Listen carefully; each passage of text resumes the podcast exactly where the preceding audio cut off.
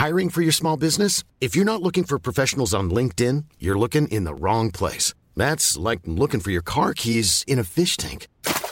LinkedIn helps you hire professionals you can't find anywhere else, even those who aren't actively searching for a new job but might be open to the perfect role. In a given month, over 70% of LinkedIn users don't even visit other leading job sites. So start looking in the right place. With LinkedIn, you can hire professionals like a professional. Post your free job on linkedin.com slash people today.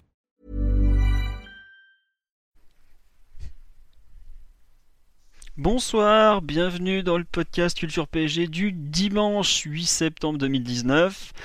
On espère que ce podcast va bien se passer, puisque comme vous avez pu le constater ces dernières semaines, ça a été très compliqué d'un point de vue technique. On, va, on espère que cette fois-ci, après de nombreux tests et autres, tout va bien fonctionner. On est quatre pour euh, revenir sur l'actualité du PSG au cours des derniers jours, enfin même plutôt des dernières semaines, puisqu'on va faire un grand bilan du mercato et qu'on va parler du tirage au sort de la Ligue des Champions qui a eu lieu maintenant il y a 10 jours pile d'ailleurs. Nous avons normalement Monsieur Martinelli qui est là. Salut, salut à tous. Voilà. Euh, nous avons l'ami Simon qui est là normalement, qui est en pleine forme. Bonsoir Philo, bonsoir à tous. Voilà. Et Omar qui normalement est là. Salut tout le monde, bonsoir tout le monde. Voilà, alors n'hésitez pas à me signaler le son s'il faut que je monte ou que je descende les, niveaux sonores, tout ça, puisque on est encore en train, en, pleine période de test, on dira, et j'espère que, enfin n'hésitez pas en tout cas à me signaler s'il y a des soucis. Quoi. Voilà. On va attaquer direct avec le tirage au sort de la Ligue des Champions, puisque ça a quand même été un événement de la saison que l'on n'a pas encore commenté alors que c'est quand même pas rien. Donc l'UFA nous a gentiment attribué le Real Madrid. Le attendez, j'allais dire le Shakhtar Donetsk, mais non, c'est pas si c'est non, le Galatasaray, excusez-moi, je confonds avec le groupe de 2015 et le club Bruges donc qui est euh, le club belge qu'on rencontre cette année. Euh, J'ai mis dans les thèmes donc le, le pouls du mercato, le pouls du tirage et pas le pouls du match. Qui veut se lancer un peu sur ce pouls du tirage? Bah allez, comme d'habitude, ça va être Mathieu en premier. On nous dit que le son est parfait, donc c'est parfait. Allez où Monsieur Martinelli au rapport. Bah t'as bien, as bien, fait un bon lapsus, je dirais, parce que c'est un, groupe qui ressemble beaucoup à celui de 2015-2016 pour moi. Euh, donc le Real Madrid évidemment qu'on qu rejouera. Galatasaray qui pourrait faire office de, de Shakhtar et, euh, et Bruges qui jouera le rôle de, de Malmö. Bon, est-ce qu'il y a des doutes sur l'identité sur des deux, euh, des deux qualifiés à la fin? Il faudra quand même pour le PSG être sérieux. Lors des matchs, pas forcément euh, évident pour nous, puisque on, reçoit le Real avec, euh, en premier et avec pas mal d'absents.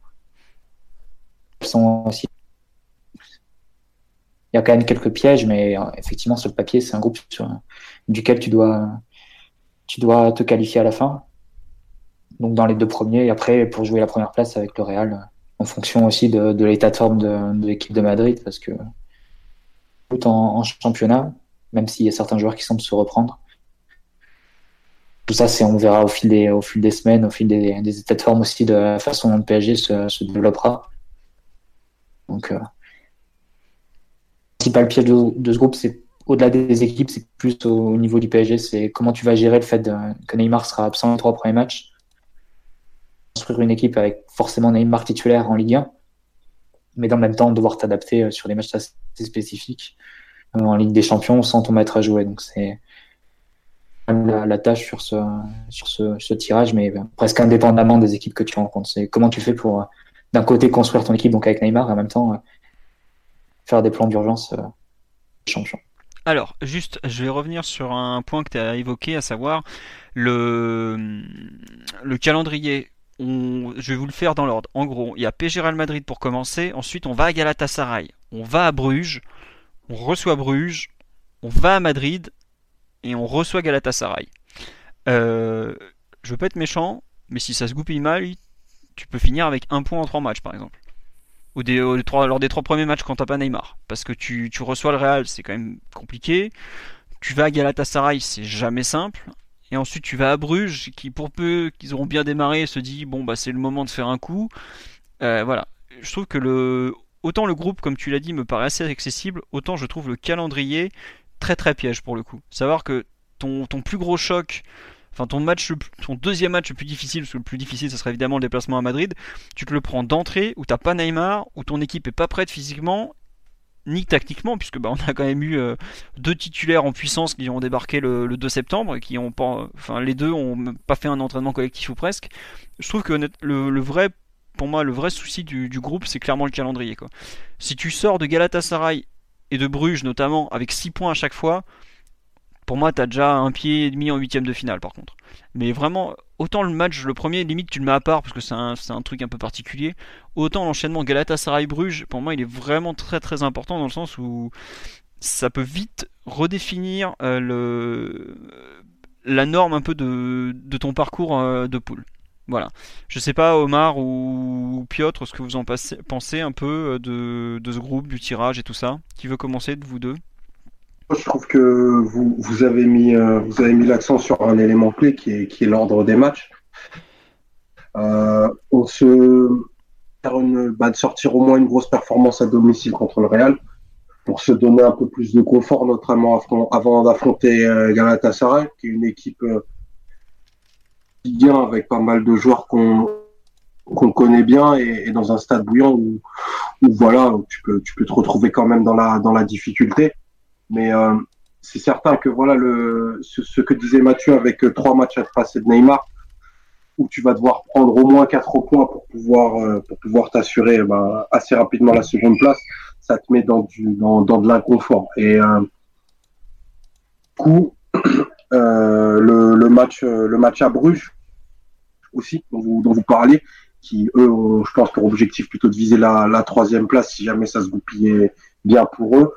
Bah, du coup devient aussi assez piégeux euh, de, ce fait-là. Donc il va falloir un PSG très sérieux, très différent de celui qu'on aura en, championnat, ben, du fait, des, suspensions et, des retours de blessures des, uns et des autres. Le, match du Real arrive très tôt, mine de rien, euh, parce que c'est le, bah, trois jours après Strasbourg et et euh, t'auras pas de, de grand chambardement entre l'équipe qui va jouer à Strasbourg pour la plupart que contre Strasbourg, pardon, avec beaucoup d'internationaux qui seront revenus et qui n'ont pas beaucoup de séances en commun. Et celle que tu vas devoir aligner contre le Real, qui va être ta meilleure équipe du moment, avec euh, qui auront euh, moins de 10 séances avec le groupe. Donc c'est c'est un match un peu aventureux. Après le, le Real, pour euh, pour les avoir vus quelques quelques fois depuis la reprise, est quand même une équipe qui, qui te donne matière à, à créer beaucoup d'occasions. Ouais, ça défend mal quoi. Ah, ça défend mal et ça se replie pas beaucoup au milieu. Mais par contre, bon, on est quand même, on est quand même en face de, quelque chose de très costaud. D'accord.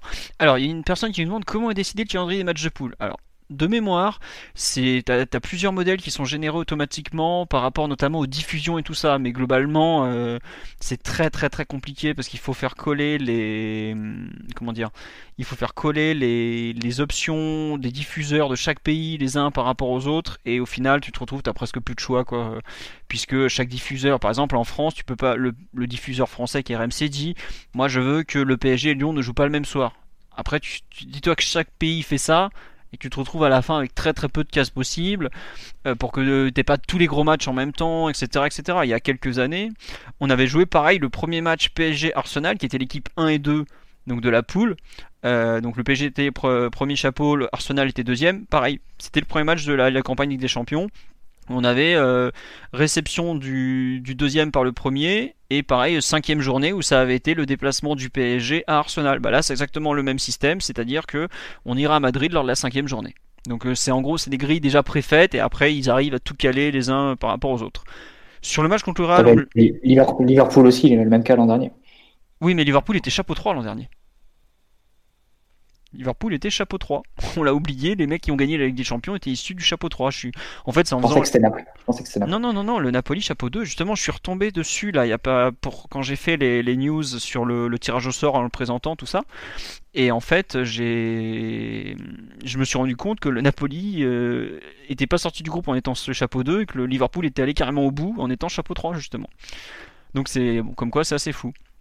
Euh, concernant PSG effectivement, on me signale quelque chose de très important, c'est que tu as parlé de la défense qui concède bah, déjà pas mal de choses, Omar, et Sergio Ramos sera suspendu. Après, comme on me le signale aussi sur l'autre live, parce que je zappe entre euh, Twitter, YouTube et tout ça, je suis, je suis 3.0 les amis.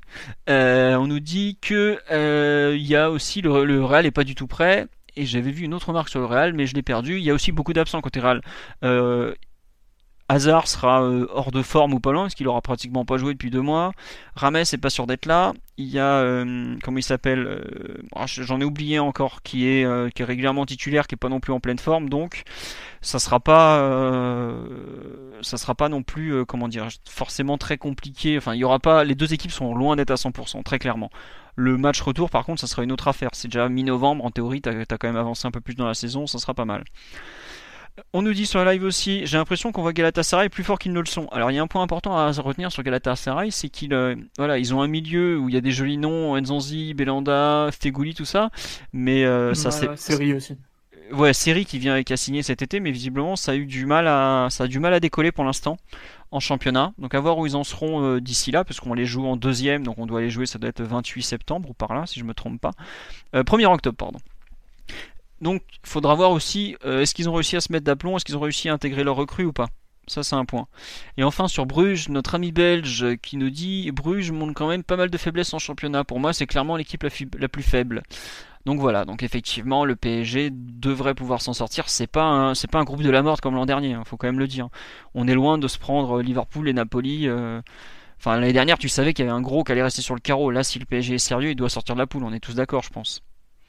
Enfin, je sais pas, Simon, qu'on n'a pas encore entendu. c'est un retour à un groupe plus traditionnel avec euh, un club historique européen, un autre euh, gros club, un club euh, plus typé Europa League et un club qui est là parce que parce qu'il s'est qualifié, mais qui n'a aucune prétention à avoir des résultats en d'Europe. Donc je pense qu'on est quand même très loin du challenge de l'année dernière, ça c'est sûr, avec les avantages et les inconvénients que ça comporte. le PSG sera sans doute pas prêt pour le premier match avec tous les défis qui nous attendent, c'est-à-dire euh, intégrer des nouveaux joueurs, euh, faire avec et, sans Neymar, ça c'est compliqué aussi. Mais comme euh, tu l'as dit un petit peu, le Real sera sûrement. C'est une équipe qui connaît beaucoup de soucis, qui, doit intégrer aussi beaucoup de nouveaux joueurs, qui doit retrouver un second souffle pour, pour certains joueurs. Il va leur manquer le, le meilleur défenseur aussi. Et à chaque fois que Ramos n'a pas été là en Ligue des Champions, ça s'est souvent mal fini. Donc, euh, donc je pense que on peut quand même être plutôt bien armé pour affronter le premier match à domicile. Le deuxième match, en revanche, euh, euh, là, c'est typiquement le genre de match où il faut être sérieux et, et pas faire d'erreur, ne rien donner à l'adversaire parce que parce que c'est pas une équipe ridicule du tout, Galatasaray. Et, et on peut on peut jouer à se faire peur ou pas d'ailleurs, mais si tu si tu abordes pas bien ce genre de rencontre, à mon avis, c'est ça peut vite devenir devenir embêtant quoi. Bah, comme nous le signale sur le live Rachel La Haine, euh, la dernière ah fois qu'on a affronté une équipe qui semblait affaiblie, on a terminé éliminé. Donc euh, après, enfin, je pense que le PSG est un peu vacciné aussi sur l'éventuel, euh, comment dirais-je? ils ont, j'espère qu'ils ont compris que tu peux pas te permettre de sous-estimer un adversaire en Ligue des Champions. Sinon, c'est pas pareil. Des matchs aller-retour et des matchs de poule, c'est encore une logique très différente. Mais, mais je, j'ose espérer qu'on, qu'on misera sur des choses assez simples avec euh, tes meilleurs joueurs dans les meilleures conditions et une, euh, une assise défensive assez, assez solide, mine de rien. Et, à mon avis, euh, c'est comme ça que tu prends le moins de risques et que tu peux, tu peux te permettre d'aller chercher des résultats soit face à des adversaires qui sont, qui sont forts, soit sur des déplacements un petit peu difficiles où on sait qu'en Turquie, c'est difficile de quantifier l'importance de, du phénomène, mais on sait que le stade est un petit peu impressionnant, un petit peu intimidant. Donc euh, on verra bien, mais normalement le PSG est équipé pour sortir premier ou deuxième de la poule. J'espère même qu'on pourra même sortir premier. Il suffit que, que le Real soit toujours pas remis de, de ses problèmes, en gros, depuis qu'ils ont gagné leur dernière Ligue des Champions. Et, puis après, ça se joue à pas grand chose, quoi. Mm. Sans compter que toute la phase retour, t'as Neymar qui arrive et les matchs de la phase retour, ils valent autant de points que la phase d'aller. Donc voilà. Si tu vas être un peu conservateur, tu te dis que les deux premiers matchs, euh, que ce soit la réception du Real et, et le déplacement à Galatasaray, c'est des matchs que tu dois pas que tu dois pas perdre. Si, tu prends un point sur les deux sur les deux matchs et que tu fais victoire à Bruges avec 5 points, tu es, dans des très bonnes dispositions après pour avec le retour de Neymar. Pour, hmm. Ensuite sur la phase retour pour pour faire 9 points ou pour faire 7 points. Bah surtout, qualifier surtout que tu auras Neymar au retour à domicile pour jouer contre euh, Bruges et Galatasaray. C'est typiquement le genre de match où tu, il te les gagne et il te fait prendre 6 points possibles. Quoi. Après, si tu prends 6 euh, points, tu rajoutes un point ou deux, une victoire, etc., tu peux vite te retrouver à 9-10 points. En général, 9-10 points, t'es au tour d'après. Hein. Enfin, je suis même pas sûr qu'on fasse. Euh, si, on a dû faire 10 points l'an dernier en.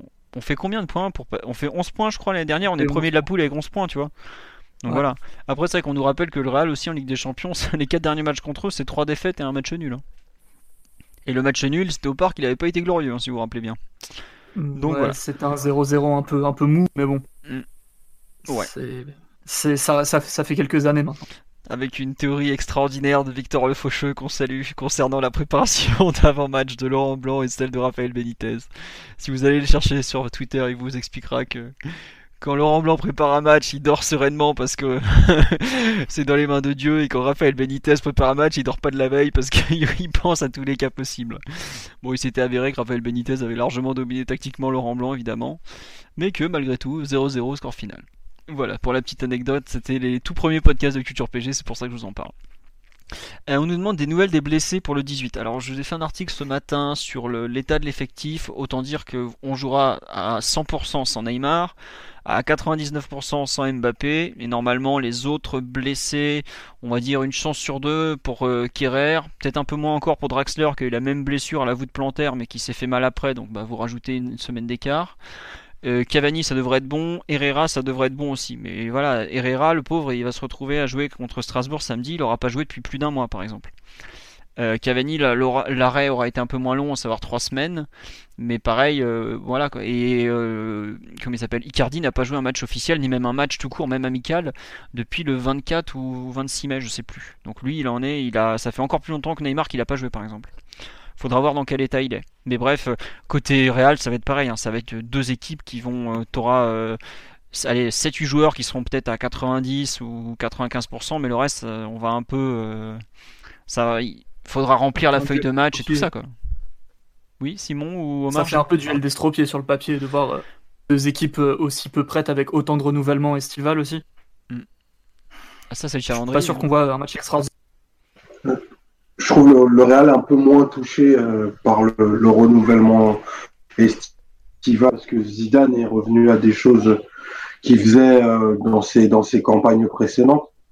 Pour, euh, je, fais je fais référence au match contre Villarreal où il est revenu à son à son 4-4-2 à plat avec des, meneurs excentrés. C'est une composition qu'il peut faire au parc notamment et on peut voir beaucoup de beaucoup des joueurs qui étaient là lors des, des triomphes de 2017 et de et de 2016. Hein. Ça peut être une compo euh, très similaire à, à ce qu'on a connu auparavant.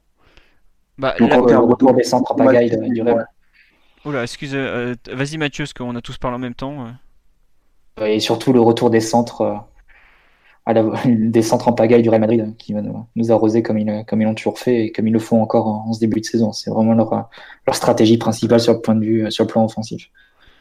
Bon, à voir ce que ça donnera. Après, euh, ça veut dire que Thiago Silva aura du travail, quoi, tout simplement. Benzema est devenu un bien meilleur joueur de tête qu'il y a trois ans, par exemple. Qui ça? Benzema. Ah Benzema, oui, d'accord. Oui, oui, bah après, euh, aujourd'hui au Real Madrid, euh, enfin visiblement ils disent que Hazard sera disponible, donc en général c'est pas trop un joueur qui centre. Et puis bah c'est pas Jovic non plus qui visiblement s'est blessé en sélection avec la Serbie. Faudra voir. Il y a beaucoup de côté PG, on a pas mal d'incertitudes, mais côté Real, il y en a aussi beaucoup. Euh, limite même plus parce que bah en plus ils ont Ramos à remplacer en défense centrale, qui est quand même pas un joueur facile à remplacer. Mais bon. Voilà, on nous demande est-ce qu'Icardi aura un match de Ligue 1 pour se mettre dans le banc Ah bah euh, je pense que vous pouvez être sûr que samedi prochain, 17h30 euh, sur Canal+, Icardi est titulaire. Hein. Ou alors c'est qu'il est vraiment hors de forme, puisqu'il n'a pas fait de préparation d'avant-saison avec euh, le avec l'Inter. Parce que Conte l'avait mis à l'écart des deux stages à Lugano en Suisse, puis en Chine. Il n'était pas là contre le PSG lors du match amical, puisqu'il était même pas à la tournée. Donc il faudra voir dans quel état physique il est, c'est un peu l'inconnu. On nous dit que le dernier match d'Icardi... Ce genre de... Le problème de ce genre de joueur aussi, ils ont beau s'entraîner de leur côté. En général, c'est un peu, euh, un peu de la poudre aux yeux et ils font le strict minimum. Et ça fait que des joueurs soi-disant préparés, en fait, arrivent avec un, très faible niveau. Euh, même des joueurs de son âge, de son niveau. Euh, malheureusement, je pense pas qu'on verra un Icardi à 100% dans, dans une dizaine de jours. Hmm. Isco, très incertain, c'est vrai aussi, j'avais oublié. Et le dernier match d'Icardi, c'était le 26 mai, voilà. Il avait joué 45 minutes. Bon. Donc, honnête, enfin, moi je trouve que le c'est un tirage assez intéressant dans le sens où tu as de quoi te tester à l'extérieur, à domicile, tout ça, mais c'est un peu dommage quand même de commencer par ce, PSG Real qui va être gâché un peu par le la date euh, d'avancement de, la saison quoi tout simplement. Après c'est comme ça, c'est le le tirage au sort, c'est le calendrier mais je suis un peu, je trouve qu'il y a un côté, le PSG a pas beaucoup d'occasions de se tester dans la saison contre faire des gros matchs et tout, et c'est vraiment dommage que ça tombe là direct. Il y a ça plus après le déplacement à Lyon dans la foulée où tu te retrouves un peu entre guillemets à, à cramer tes deux meilleurs tests de la saison, enfin de la première partie de saison pratiquement dès, le, dès septembre. Après, tu as aussi un avantage, c'est que tu sais où t'en es. L'an dernier, après Liverpool, on a vu tout ce qui nous restait à faire. On avait eu euh, deux matchs contre Liverpool et Naples pour, pour mesurer tout ce qu'on devait améliorer. Et à partir de là, ben, on a pu travailler euh, un peu le fond, quoi. Et pas, et pas se contenter euh, de dire oh, c'est bon, on a trois stars devant, on va marquer. Quoi. Le match à Liverpool, il avait déjà montré de graves problèmes structurels, à savoir qu'une équipe avec trois joueurs qui ne défendent pas devant ne peut rien faire en Ligue des Champions. Quoi. Donc bon, on verra si on sera capable de récupérer euh, au moins une base de travail de, ces matchs-là. Euh, messieurs, qu'est-ce que vous espérez de ce groupe au final pour le PSG euh, Mathieu? La qualification déjà, c'est sûr. après, c'est toujours, particulier parce que à l'époque de Laurent Blanc, on, pensait les groupes de Ligue des Champions comme un moyen de, se montrer, d'envoyer des messages, de, dire voilà, tout de suite d'embrayer, de montrer notre meilleur niveau tout de suite. Et bien même cette année, vu les circonstances, les blessures, etc., les suspensions, c'est quasiment impossible et tu reviens à des objectifs beaucoup plus modestes et, calibrés en fait à, ce, à, ce, type de compétition qui se déroule en deux temps. C'est déjà tu passes au second tour et après pendant ce temps tu essaies de t'améliorer collectivement mais tu perds pas ou tu t'attends pas à produire ton meilleur football dès le mois de septembre ou dès le mois d'octobre produisent leur meilleur football le mois de septembre et le mois d'octobre, c'est jamais ça qui vont au bout de toute façon. Donc, euh, tu, je pense qu'on est. Tu veux nous parler de ton équipe du Piémont ou pas? L'an dernier, c'était clairement ce qui arrivait à la Juve, qui, euh, marchait sur l'eau en, octobre, qui faisait des performances formidables et qui, euh, avec des blessures, avec tout ça, est arrivé, est arrivé au printemps avec un niveau beaucoup. Mais donc c'est un peu un peu la façon dont on a évolué, je pense, dans l'approche de, la phase de groupe entre l'époque blanc où on avait tout de suite l'équipe type euh, nos meilleurs joueurs euh, avec une identité de jeu très marquée, euh, une, équipe qui savait ce qu'elle qu'elle avait à faire sur le terrain. Et là, ça fait deux ans d'affilée où on reprend un peu de zéro et, on va apprendre à, on va reformer une équipe en même temps qu'on a des matchs compétitifs. Donc c'est un peu, à la fois c'est un peu piégeux. Il y a un risque, hein, c'est celui de, se faire éliminer à la fin et que ça suffise pas. L'an dernier, c'est passé quand même assez près, assez près c'est quand même généralement le scénario plus habituel des, autres équipes et notamment celles qui vont Ouais, euh, tiens, justement, on nous dit. Euh, attendez, j'ai loupé le truc. Euh, dans les attentes, il y a joué sans retenue à Madrid, par exemple. c'est vrai qu'il y a un côté, pareil, on m'avait dit les deux dernières fois qu'on est allé au Bernabeu, on est reparti avec entre les jambes, mais on avait fait deux bons matchs si on nommait le résultat, aller là-bas nous réussit plutôt bien. Bah, faudra voir effectivement si le PSG est capable de, faire une vraie belle performance sur un terrain qui est, quand même toujours compliqué. Quoi. Bon. Euh, Simon ou Omar, sur les attentes dans cette phase de poule, euh, après ce qu'a dit Mathieu ou les réactions du live? Bah, Je vais pas, je vais pas dire. Euh, je vais pas m'épancher pendant des heures. On attend des résultats et on attend. Et en savoir un petit peu plus sur ce que Tourelle a envie de faire avec son titulaire ce qu'il a envie de faire avec tout l'effectif global.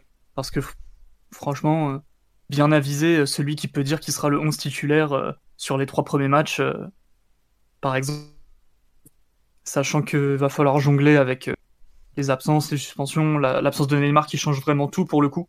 Je pense qu'il faut pas, faut pas le sous-estimer, c'est-à-dire que avoir Neymar ou pas dans l'équipe, en termes de qualité, en termes d'organisation, en termes de, comment tu et la défense et les transitions, ça change vraiment tout. Et vu l'importance des deux phases en Ligue des Champions, c'est-à-dire comment tu défends et comment tu attaques euh, en contre, euh, je pense qu'il y a un défi pour l'entraîneur. Mais je, pense que Tourelle est capable de, trouver la solution à ces problèmes-là. on ne dira pas qu'il a tout fait parfaitement jusque-là au PSG, loin de là. Mais je pense quand même qu'en termes de savoir trouver une formule qui marche, à peu près équilibrée, euh, apprendre beaucoup de choses à ses joueurs en termes de système, en termes de positionnement et de, de mission sur le terrain. Je pense qu'on on, aura une équipe à peu près fonctionnelle dans 10 jours et, et, quoi qu'il arrive. en gros, ouais, le, le but c'est d'avoir une équipe euh, vaguement fonctionnelle dans 10 jours, histoire de pas être ridicule, et d'avoir une équipe performante, performante pardon, euh, quand tu vas à Pour Madrid. euh, ouais, voir, euh, voir pour la phase retour, effectivement. Ce qui s'était à peu près passé l'an dernier, à savoir qu'on était à la rue en début de, de compétition, on trouve le système qui va bien contre Liverpool, et puis bah après, euh, bon bah après, ça n'a pas tout à fait marché. Il y a des gens qui nous demandent quelle équipe contre le Real. Euh, honnêtement, on va plutôt attendre le podcast de lundi prochain après Strasbourg PSG pour le faire parce que là il y a, tellement d'incertitudes, ça rime à rien quoi. Euh, si, si par miracle t'as Mbappé qui est finalement disponible, tu joues pas de la même façon. Si euh, on se rend compte que Icardi est très loin, si Cavani est toujours pas revenu, enfin il y a beaucoup beaucoup. Faudra voir aussi l'état de Herrera, Draxler, Kerrer, etc., etc. Donc euh, honnêtement à cet instant, enfin je suis pas sûr que ça présente un grand intérêt de, de partir dans ce genre de détails quoi. Omar, Ouais, c'est très spéculatif tout ça. voilà, tout à fait. Omar, un- ton ressenti sur le groupe pour conclure, le, le sage. Euh, la qualification, comme l'a dit, euh, comme l'a dit Mathieu euh, tout à l'heure, la dignité, c'est important aussi, qu'on propose des, des matchs cohérents. Euh, moi, je voudrais que ces matchs de Ligue des Champions soient pas des, des épiphénomènes et qu'en fait, ils s'inscrivent dans une logique de, de progression collective. Donc, euh, que, que tout rôle tâtonne euh, sur les semaines à venir, c'est plutôt, enfin, pas trop longtemps, je l'espère, mais sur les semaines à venir, c'est plutôt normal parce que son, effectif a été un peu bouleversé en termes de disponibilité, mais qu'on soit euh, autour de fin octobre, début novembre, dans une, dans une proposition collective ascendante qui va nous permettre de faire des, des contenus de match bien plus consistants et bien plus cohérents que, que depuis quelques mois. Et, euh, et si on est dans, ces, dans cette optique-là, la viendra très naturellement et puis on, on pourra préparer la et à de la saison en, en espérant qu'elle soit qu'elle soit plus réussie quelques années euh, maintenant. D'accord. Bon, je sais pas s'il y a eu des micro-coupures chez vous aussi ou si c'est que chez moi. J'espère que ça s'est bien passé. Bon, globalement. non, on l'a bien entendu ça. Ok, parfait. Bon, on sait- si c'est que chez moi, c'est pas grave. Moi, j'arrive à, à rattraper les bouches que je sais à peu près ce que vous pensez. Euh, bon, écoutez, on a fait déjà un, un bon point, je trouve, sur cette première phase de poule. Faudra voir un peu ce que ça va donner euh, déjà contre le Real, puis ensuite euh, les matchs suivants. On nous dit jouer Bruges en match 3 et 4, c'est un sacré avantage au cas où les résultats des deux premiers matchs contre le Real et Galatasaray sont mauvais voire moyens, sont moyens, voire mauvais plutôt. C'est plus simple et plus logique dans cet ordre-là. Oui, après, euh, c'est comme toujours, un, un déplacement ou un match, il devient intéressant selon le résultat que tu fais. Si tu fais 1-1 à domicile contre Bruges parce que tu te loupes ou parce que tu as euh, les choses qui vont contre toi, et voilà, euh, t'es pas plus avancé au final, t'es même encore plus euh, dans la mouise. Donc bon, on nous dit, y aura-t-il la possibilité que Tourelle aligne Cavani et Icardi en même temps? Oui, c'est possible. Faudra voir la fin de match, faudra voir la configuration choisie. Ça, dépend de beaucoup de choses. Mais aujourd'hui, là, par exemple, on on n'a aucune idée dans quel état de forme est Icardi et on n'a aucune idée, enfin nous en tout cas en tant qu'extérieur, l'état de forme de Cavani. Visiblement, il sera prêt puisque c'est les derniers échos. Il a déjà repris l'entraînement sur le terrain. Je pense qu'il sera avec l'équipe cette semaine. Il devrait être à peu près prêt. Euh, Est-ce que les deux seront dans le même état? Est-ce que euh, va vouloir vraiment aligner deux attaquants ensemble comme ça, deux purs neufs? Bon, on, verra. Écoutez, euh, pour l'instant, on, vraiment on n'est pas encore dans le débrief, enfin dans la- l'analyse tactique de, des forces du PSG et tout ça. On va plutôt attaquer le bilan du mercato, puisqu'il y a quand même de quoi dire. Ça a été un peu agité cet été au PSG, comme on dit. Euh, J'ai mis dans les premiers thèmes le ressenti global. Attendez, d'abord, avant de faire le bilan du mercato, on va quand même lister les arrivées et les départs. Donc, sont partis au cours de l'été, dans les départs. Dans les départs en prêt définitif, ah, enfin des mecs qui étaient en prêt. Descamps, Robaille, Trapp, Krikoviak, Lo Celso sont partis définitivement dans leur club où ils étaient euh, enfin, non pas, dans leur club où ils étaient prêtés tous puisque euh, et Descamps sont partis dans des clubs qui avaient rien à voir. Ont ensuite été vendus Diaby, Nkunku, Ensoki, Wea et Zagre. Bref, valait mieux pas être de la région parisienne. Au niveau des arrivées, euh, aussi prêtés, on a Ressé Areola, Isaac Emmons et Dina Ebimbe. Au niveau, ensuite, dans les départs, ça c'est ceux qui ont rapporté de l'argent où il y a un- ou au moins un petit quelque chose. Il y a aussi tous ceux qui sont partis soit libérés, soit en fin de contrat. Dans les fins de contrat, on a Rabiot, Alves et Buffon. Dans les joueurs qui ont été libérés ou qui ont échangé contre un pourcentage à la revente, mais en gros, il n'y a rien qui rentre dans les caisses, nous avons Guclu, Yezien, Riemann, Postolacci, Georgen, Sibois contrat résilié, Essende, Toufiki et Payar Konaté. Donc tout ça, c'était des jeunes de la réserve, puisque celle-ci a été supprimée. Du côté des arrivées, maintenant, on a le joueur le plus cher, c'est Diallo, 32 millions, devant Gay, 30 ou 32 selon les sources, Sarabia, 18 millions, Navas, 13 à 15, pareil selon les sources, Icardi, prépayant de 5 millions d'euros d'après euh, Di Marzio, Rico, visiblement gratuit, mais on paye le salaire, Herrera, fin de contrat, mais on n'a pas le montant de sa prime à la signature, Ensuite, Baker, pareil, fin de contrat, on n'a pas le montant de sa prime la signature. Bulka idem. Et ensuite, Xavi Simons, qui est un cas particulier, qui lui aussi a pris une prime. Mais ça, c'est autre chose, c'est pour les 19. On vous a mis le, compte rendu. D'ailleurs, son match, il a mis un but cet après-midi contre Amiens. Il a mis un joli but. Bref. Voilà un peu le détail des, mouvements. Donc, au total, je crois que j'ai compté sur le, site. Je vous avais fait un article là-dessus la semaine dernière. Je crois qu'il y a eu 45 euh, mouvements. Ce qui est absolument monstrueux. Il faut bien s'en rendre compte. C'est pas, pas un petit truc. C'est énorme. 45 euh, arrivées et départs. Messieurs, quel est votre ressenti sur ce mercato Qui veut commencer? Allez, Simon, à toi l'honneur. Ouais, si tu veux. Oui, Alors, le, ressenti, global, il est positif, bien entendu. C'est euh, difficile de prétendre l'inverse. Alors, tu as perdu énormément de joueurs, énormément de jeunes, qui pour certains étaient intéressants, mais tu finis dans le positif, ce qui est très, très intéressant. T'as pas, dû euh, investir énormément d'argent pour quand même euh, te refaire un banc, améliorer potentiellement ton 11, euh, même complètement ton 11 si on parle de, la cage, et, retrouver un effectif à, peu près cohérent. C'est-à-dire que tu as maintenant une équipe où Neymar côtoie Icardi et non plus Choupo-Moting en remplaçant de ton 9 titulaire par exemple. il est aussi satisfaisant parce que tu as dû gérer la transition d'une ancienne direction vers une nouvelle dans un été qui était clé avec des dossiers parfois imprévus, parfois très difficiles. On reparlera de Neymar. Donc euh, c'était compliqué pour le PSG.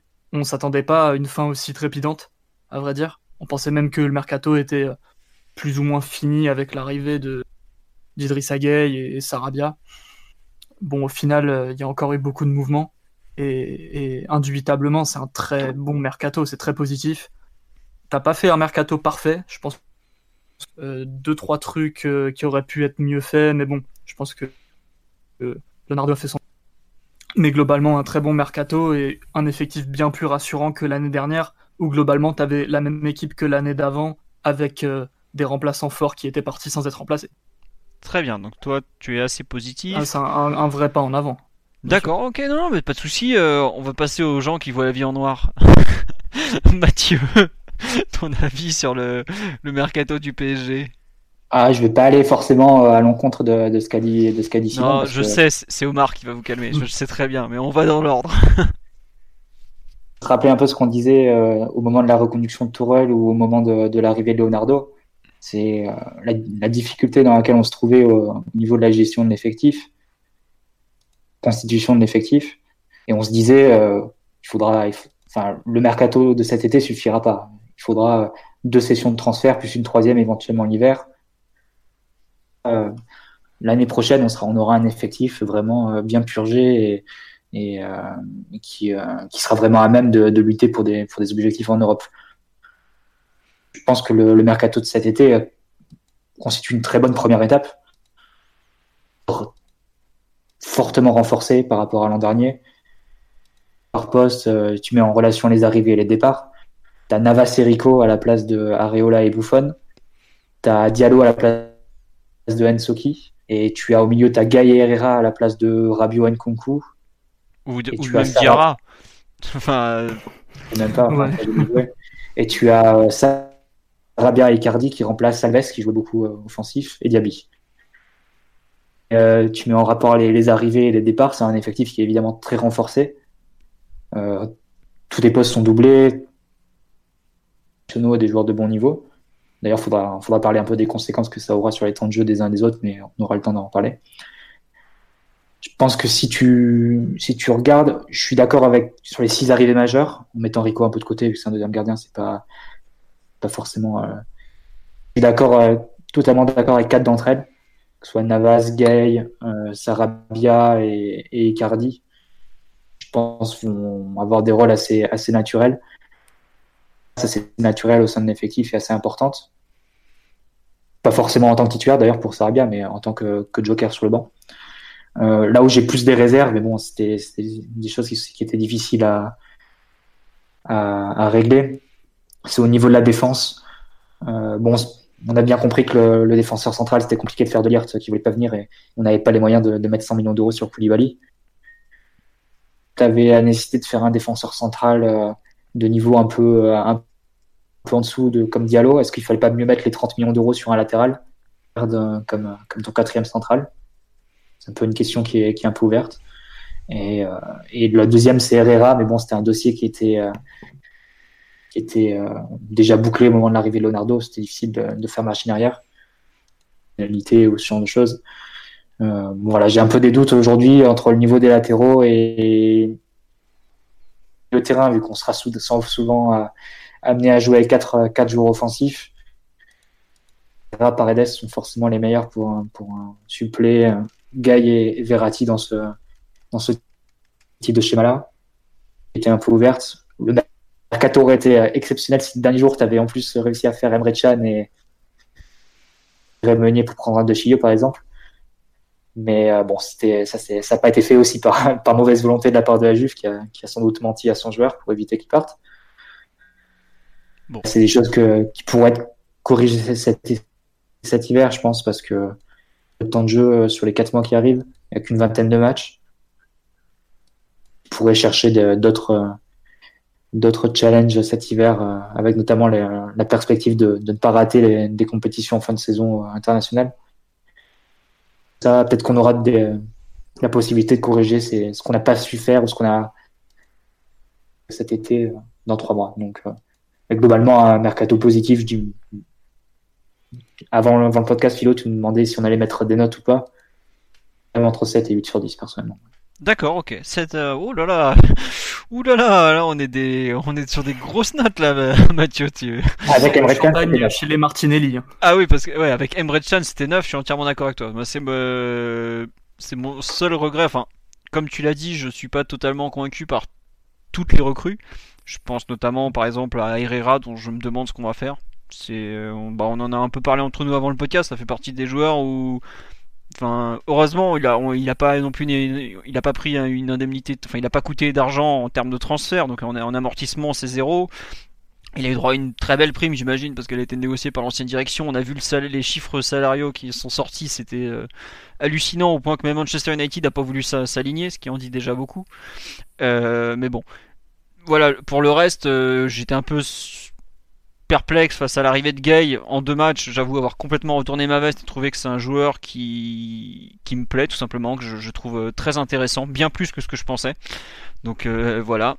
Après le reste, effectivement, le bouquet final où tu récupères un gardien comme Navas qui est presque inespéré. En fait, pendant des années, le, le débat qu'on a eu entre supporters parisiens, c'était ouais, est-ce que X est un gardien pour gagner la Ligue des Champions?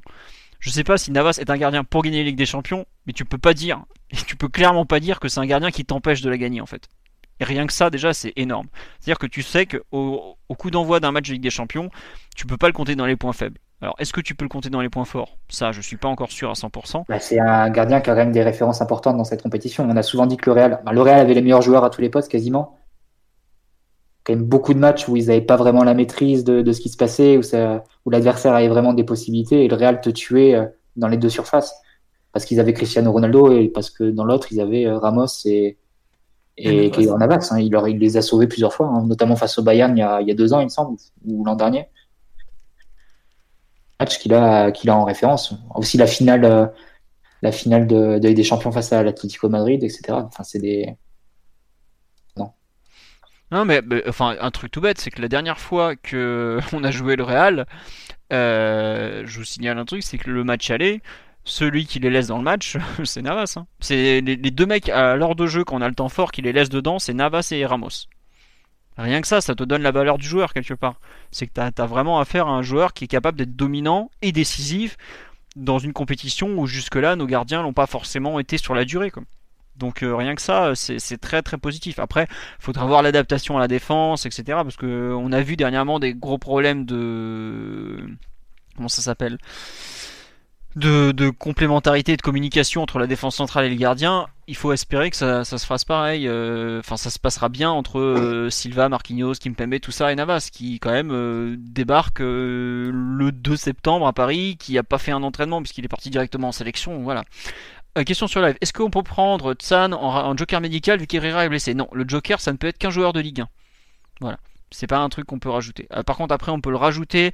Tu as droit de rajouter un joker médical dans la liste de Ligue des Champions uniquement dans le cas du gardien. Puisque j'ai regardé euh, par rapport à Bulka si on pouvait l'inclure. Et en fait, tu peux le mettre, mais tu as une période de 30 jours. Enfin, c'est un peu technique, c'est des points de règlement très particuliers. Mais en gros, ne vous attendez pas à voir euh, débarquer un joueur de plus pour la première phase. Après, la seconde phase, on renvoie une liste à valider avant le 2 février par rapport au mercato hivernal, tout ça. Mais pour l'instant, en tout cas, l'effectif qui est inscrit en Ligue des Champions, les 23 joueurs, vous pouvez trouver sur le site, c'est une brève de jeudi dernier à 15h à peu près. C'est celui qui a été que, que vous avez vu et qui n'évoluera pas euh, à court terme, hors éventuelle blessure du gardien. Mais bon, enfin un gardien qui se blesse honnêtement c'est quand même assez rare, donc voilà. Euh, donc pour revenir sur le mercato, j'en suis très content. J'ai deux regrets globalement. Un, c'est qu'on n'a pas pris un latéral défensif capable de jouer des deux côtés. Euh, je pense à Desiglio est très très décrié. Moi je vois un truc, c'est que tous les entraîneurs qui l'ont le font jouer. À partir de là, j'ai pas besoin d'en savoir beaucoup plus. C'est clairement pas un joueur pour les supporters. Il y a des joueurs, bah, je pense à Matuidi notamment, qui sont ce que j'appelle des joueurs pour les coachs. C'est-à-dire des joueurs qui font ce que les coachs leur demandent, qui travaillent pour l'équipe, qui font, qui ont en général une énorme utilité dans le jeu sans ballon, même s'ils ont des, des comment dirais-je des des problèmes. des problèmes avec le ballon. Ouais non bah oui euh, clairement bah tu dis tu le mets avec le ballon c'est c'est pas le niveau international. Tu le mets sans par contre là t'es dans l'élite euh, internationale c'est sûr. Mais bref euh, un joueur comme ça j'aurais bien aimé surtout si on avait pu peut-être se débarrasser d'un d'un des latéraux qui est pas très bon hein, si tu viens de Fréjus je parle à toi de toi pardon ou même si t'es belge. Voilà et après, j'aurais bien pris un milieu de terrain supplémentaire qui a de l'impact physique notamment, parce que c'est quand même un truc qui me gêne un petit peu, c'est qu'on va aligner un milieu de terrain où il y aura probablement, à moins qu'on fasse jouer Draxler à ce niveau-là, pas un mec au-dessus d'un mètre 75 ou peut-être 80, parce qu'Herrera doit faire un mètre 80 à peine. Autant dire que j'ai quelques doutes à ce niveau-là, même si Marquinhos ou Gay ont montré de, vraies capacités dans le jeu aérien. Je, suis un peu, c'est le seul truc que j'aime et qui me, qui me, qui me gêne un peu, mais globalement, le travail qui a été fait sur les, trois derniers mois là, c'est assez admirable et je suis pas. J'ai du mal à, critiquer une décision qui a été prise. Allez, dans le sens des départs, bon évidemment je regrette le départ de Rabiot contre 0 euros, ça c'est évident. Et peut-être que j'aurais gardé Dani Alves, mais c'est un cas particulier par rapport au poids qu'il a dans le vestiaire, par rapport à son expérience et tout ça. Mais c'est un joueur qui est capable de jouer à plusieurs postes, et je trouve qu'il nous manque peut-être un joueur de couloir côté droit. Donc euh, bon. C'est surtout le salaire en fait. Il faut pas oublier les contraintes qu'on avait au, niveau, financier. Globalement, on a le droit à 30 millions de déficit sur, euh, sur 3 ans. Ça a globalement tous fait sur 2017-2018. Euh, si on a fait un mercato assez assez risible l'an dernier. Et si on a fait un mercato à l'équilibre cette année, c'est pas pour rien. C'est parce qu'on n'a pas le droit de. enfin, on est obligé d'être à l'équilibre. Donc, euh,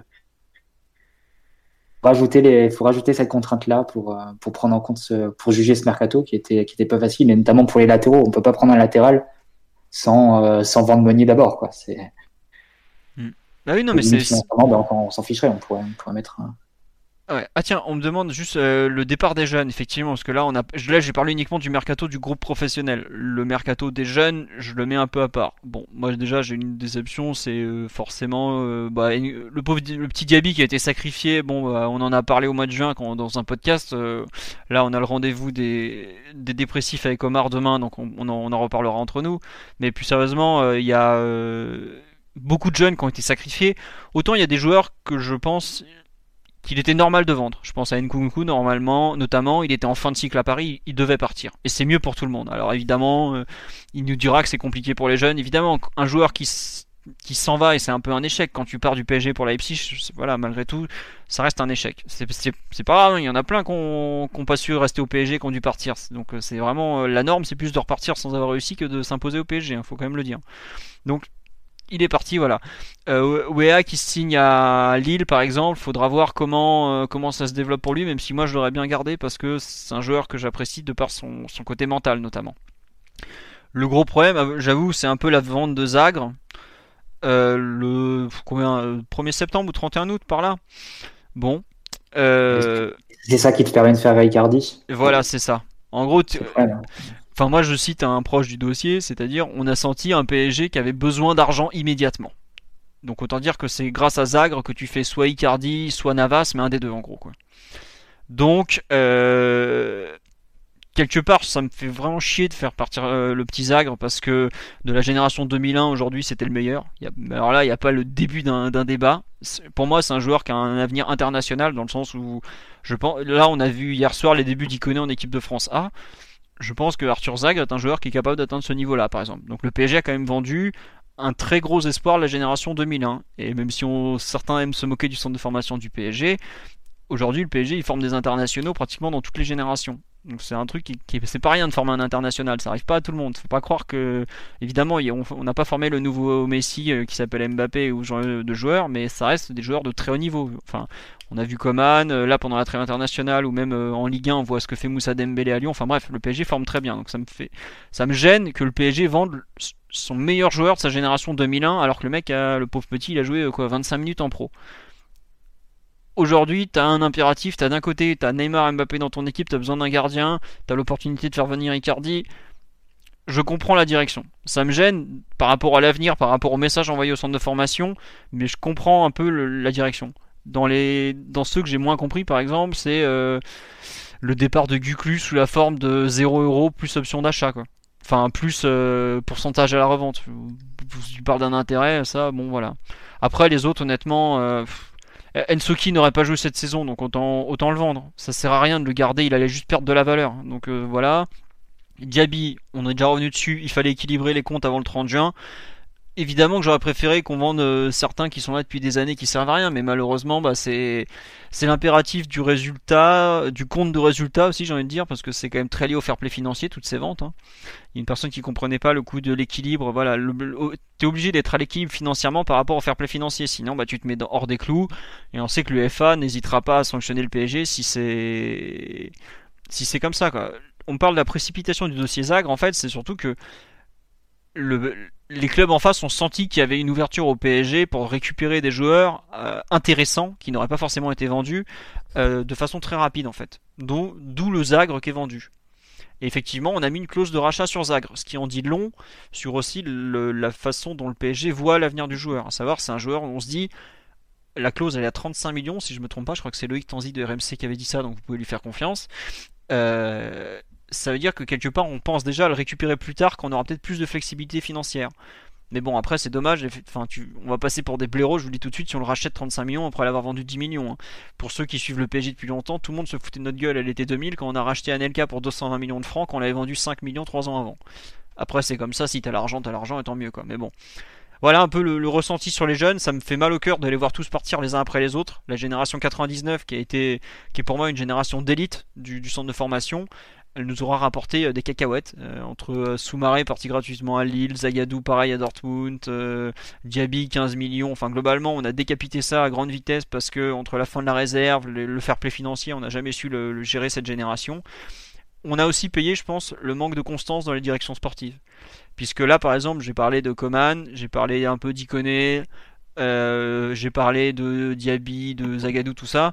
C'est les erreurs successives qui ont été commises par Olivier Létang, Antero Henrique, Leonardo aussi qui a, dégagé Zagre parce qu'il n'a pas réussi avant les autres par exemple. Donc les jeunes ont un peu payé, je trouve, le manque de continuité et de, de bonne, le manque de bonne gestion tout simplement, le défaut de gestion même j'ai envie de dire, de 3 à 4 ans, à savoir que bah, la post-formation a été euh, un peu loupée, et alors la, la gestion des flux financiers et de l'effectif en général est catastrophique. Donc bah, tu te retrouves à, tu prends de l'argent sur les joueurs qui sont en vente, tout simplement. Et ceux qui sont en vente, qui veulent bien partir et qui ont une vraie valeur marchande, eh ben, ils s'appellent plus Arthur Zag que Leiving Turzava ou Julian Draxler, tout simplement.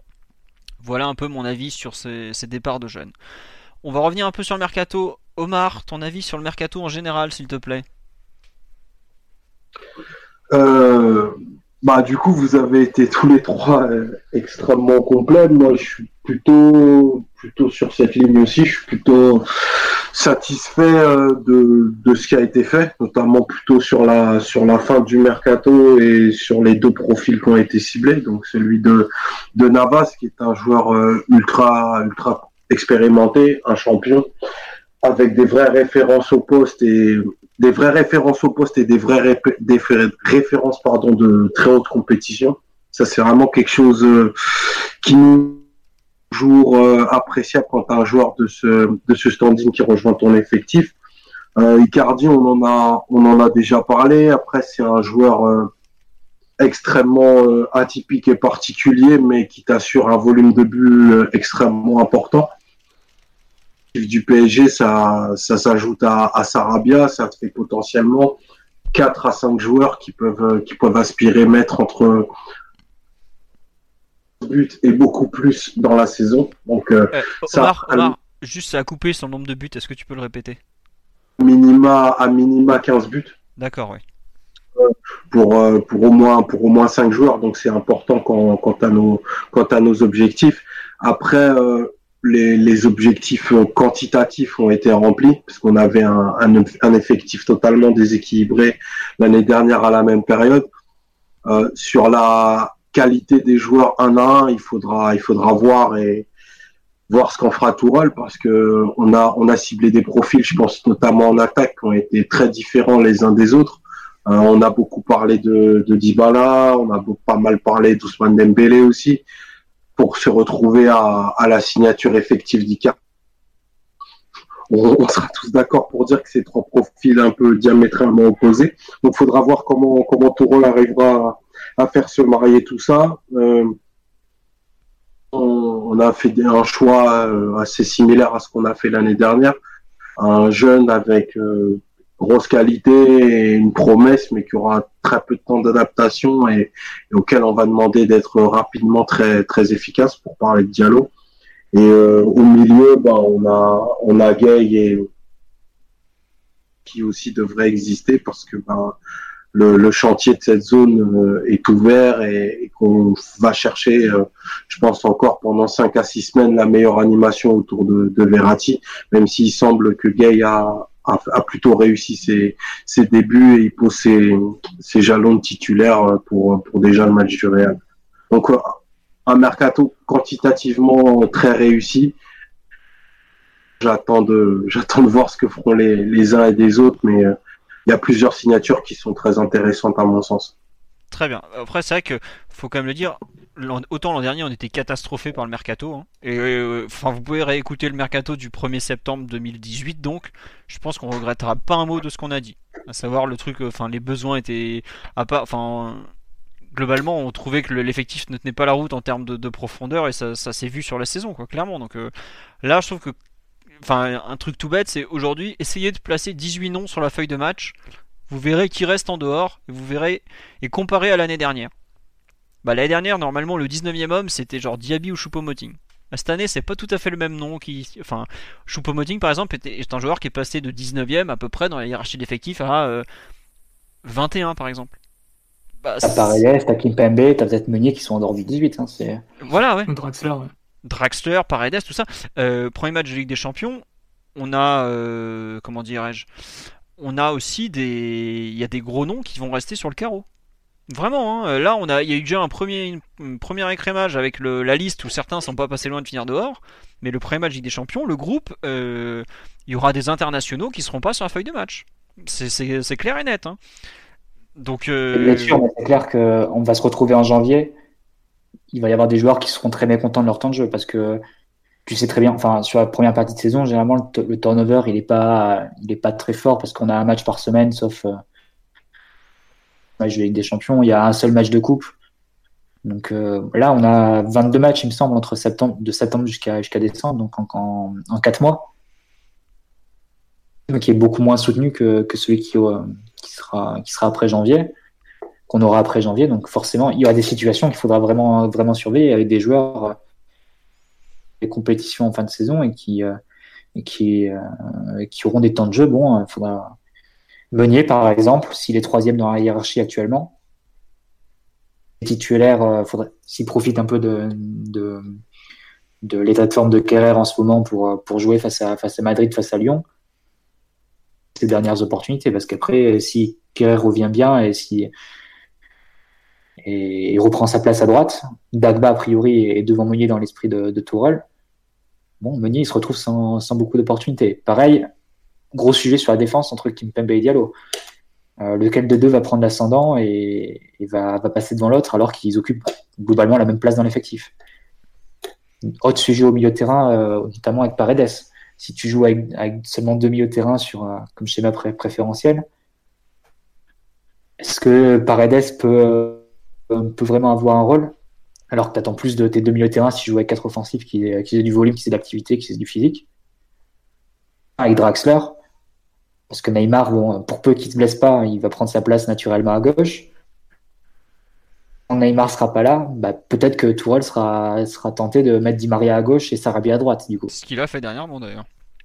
Ce qu'il a fait dernièrement. Et Draxler, il n'aura pas vraiment de poste. Et Draxler, il n'aura pas comme poste de repli milieu central à côté de Verratti, comme il a joué dans un double pivot, par exemple, l'an dernier.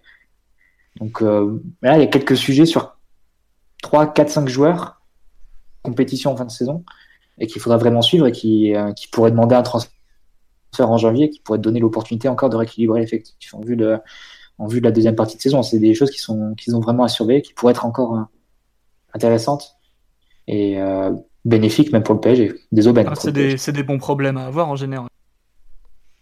C'est des bons problèmes. C'est des bons problèmes quand tu as Ancelotti sur le banc qui peut, qui peut gérer tous les, qui peut gérer les égaux, qui peut garder tout, tout l'effectif un peu, et à sa place.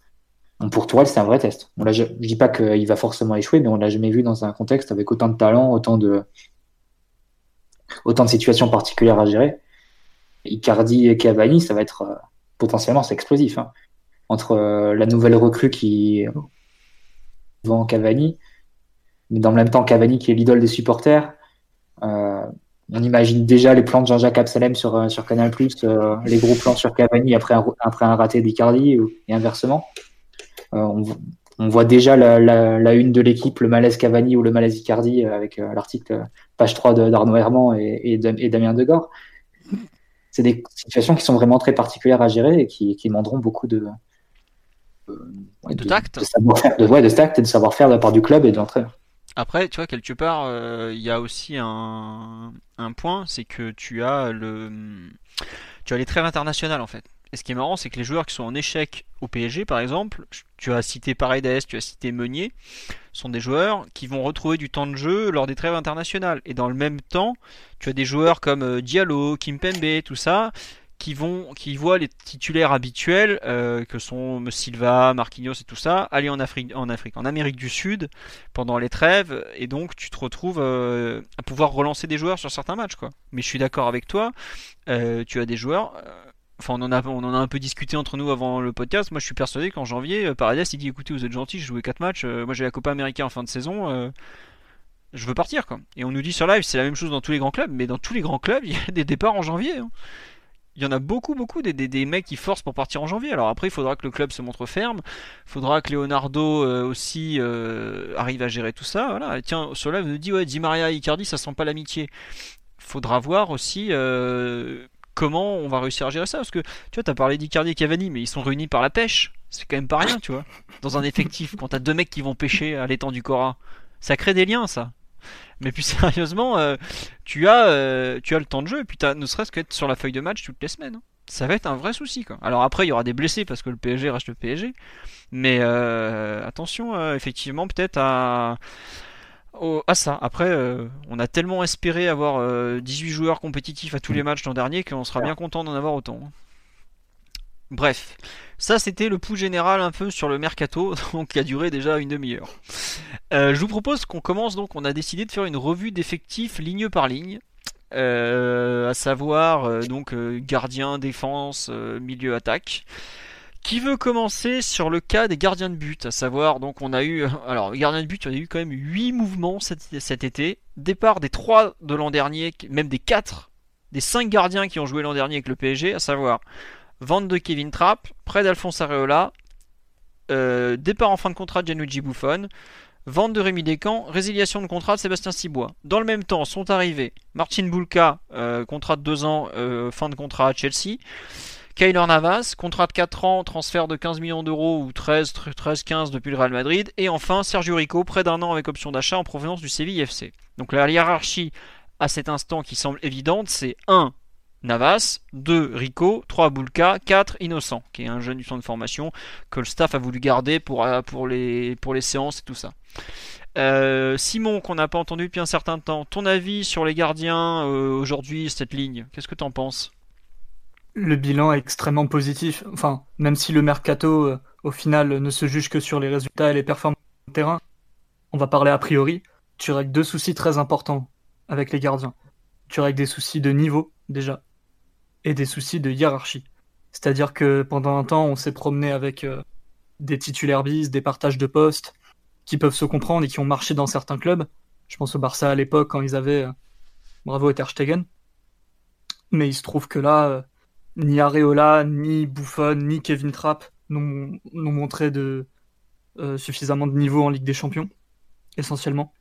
et, et du coup, c'est deux soucis majeurs que tu règles. Maintenant, non seulement tu as un gardien de très très haut niveau si il reste sur euh, ce qu'il montrait au Real Madrid, surtout en Ligue des Champions. Parce que Navas, euh, je pense que c'est le joueur de joueur qui, qui peut se louper un petit peu en championnat de temps en temps par manque de régularité. Mais si tu le sors pour un gros match, normalement, euh, il a ça dans le sens, c'est fait pour lui. Et tu as une hiérarchie qui est, qui est claire, qui est naturelle, qui est décidée à l'avance et qui, à mon avis, ne sera jamais remise en cause.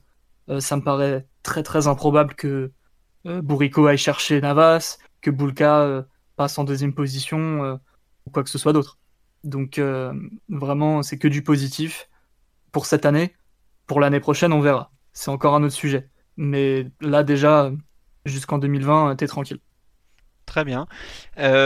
Simon, tu viens de donner ton avis. Mathieu, Omar, est-ce que vous voulez rajouter quelque chose sur la gestion des gardiens ou pas du tout?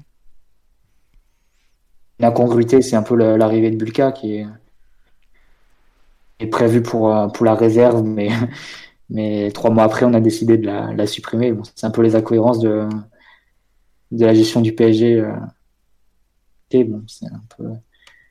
c'est un joueur qu'on risque de, de, devoir vendre ou prêter assez rapidement, je pense.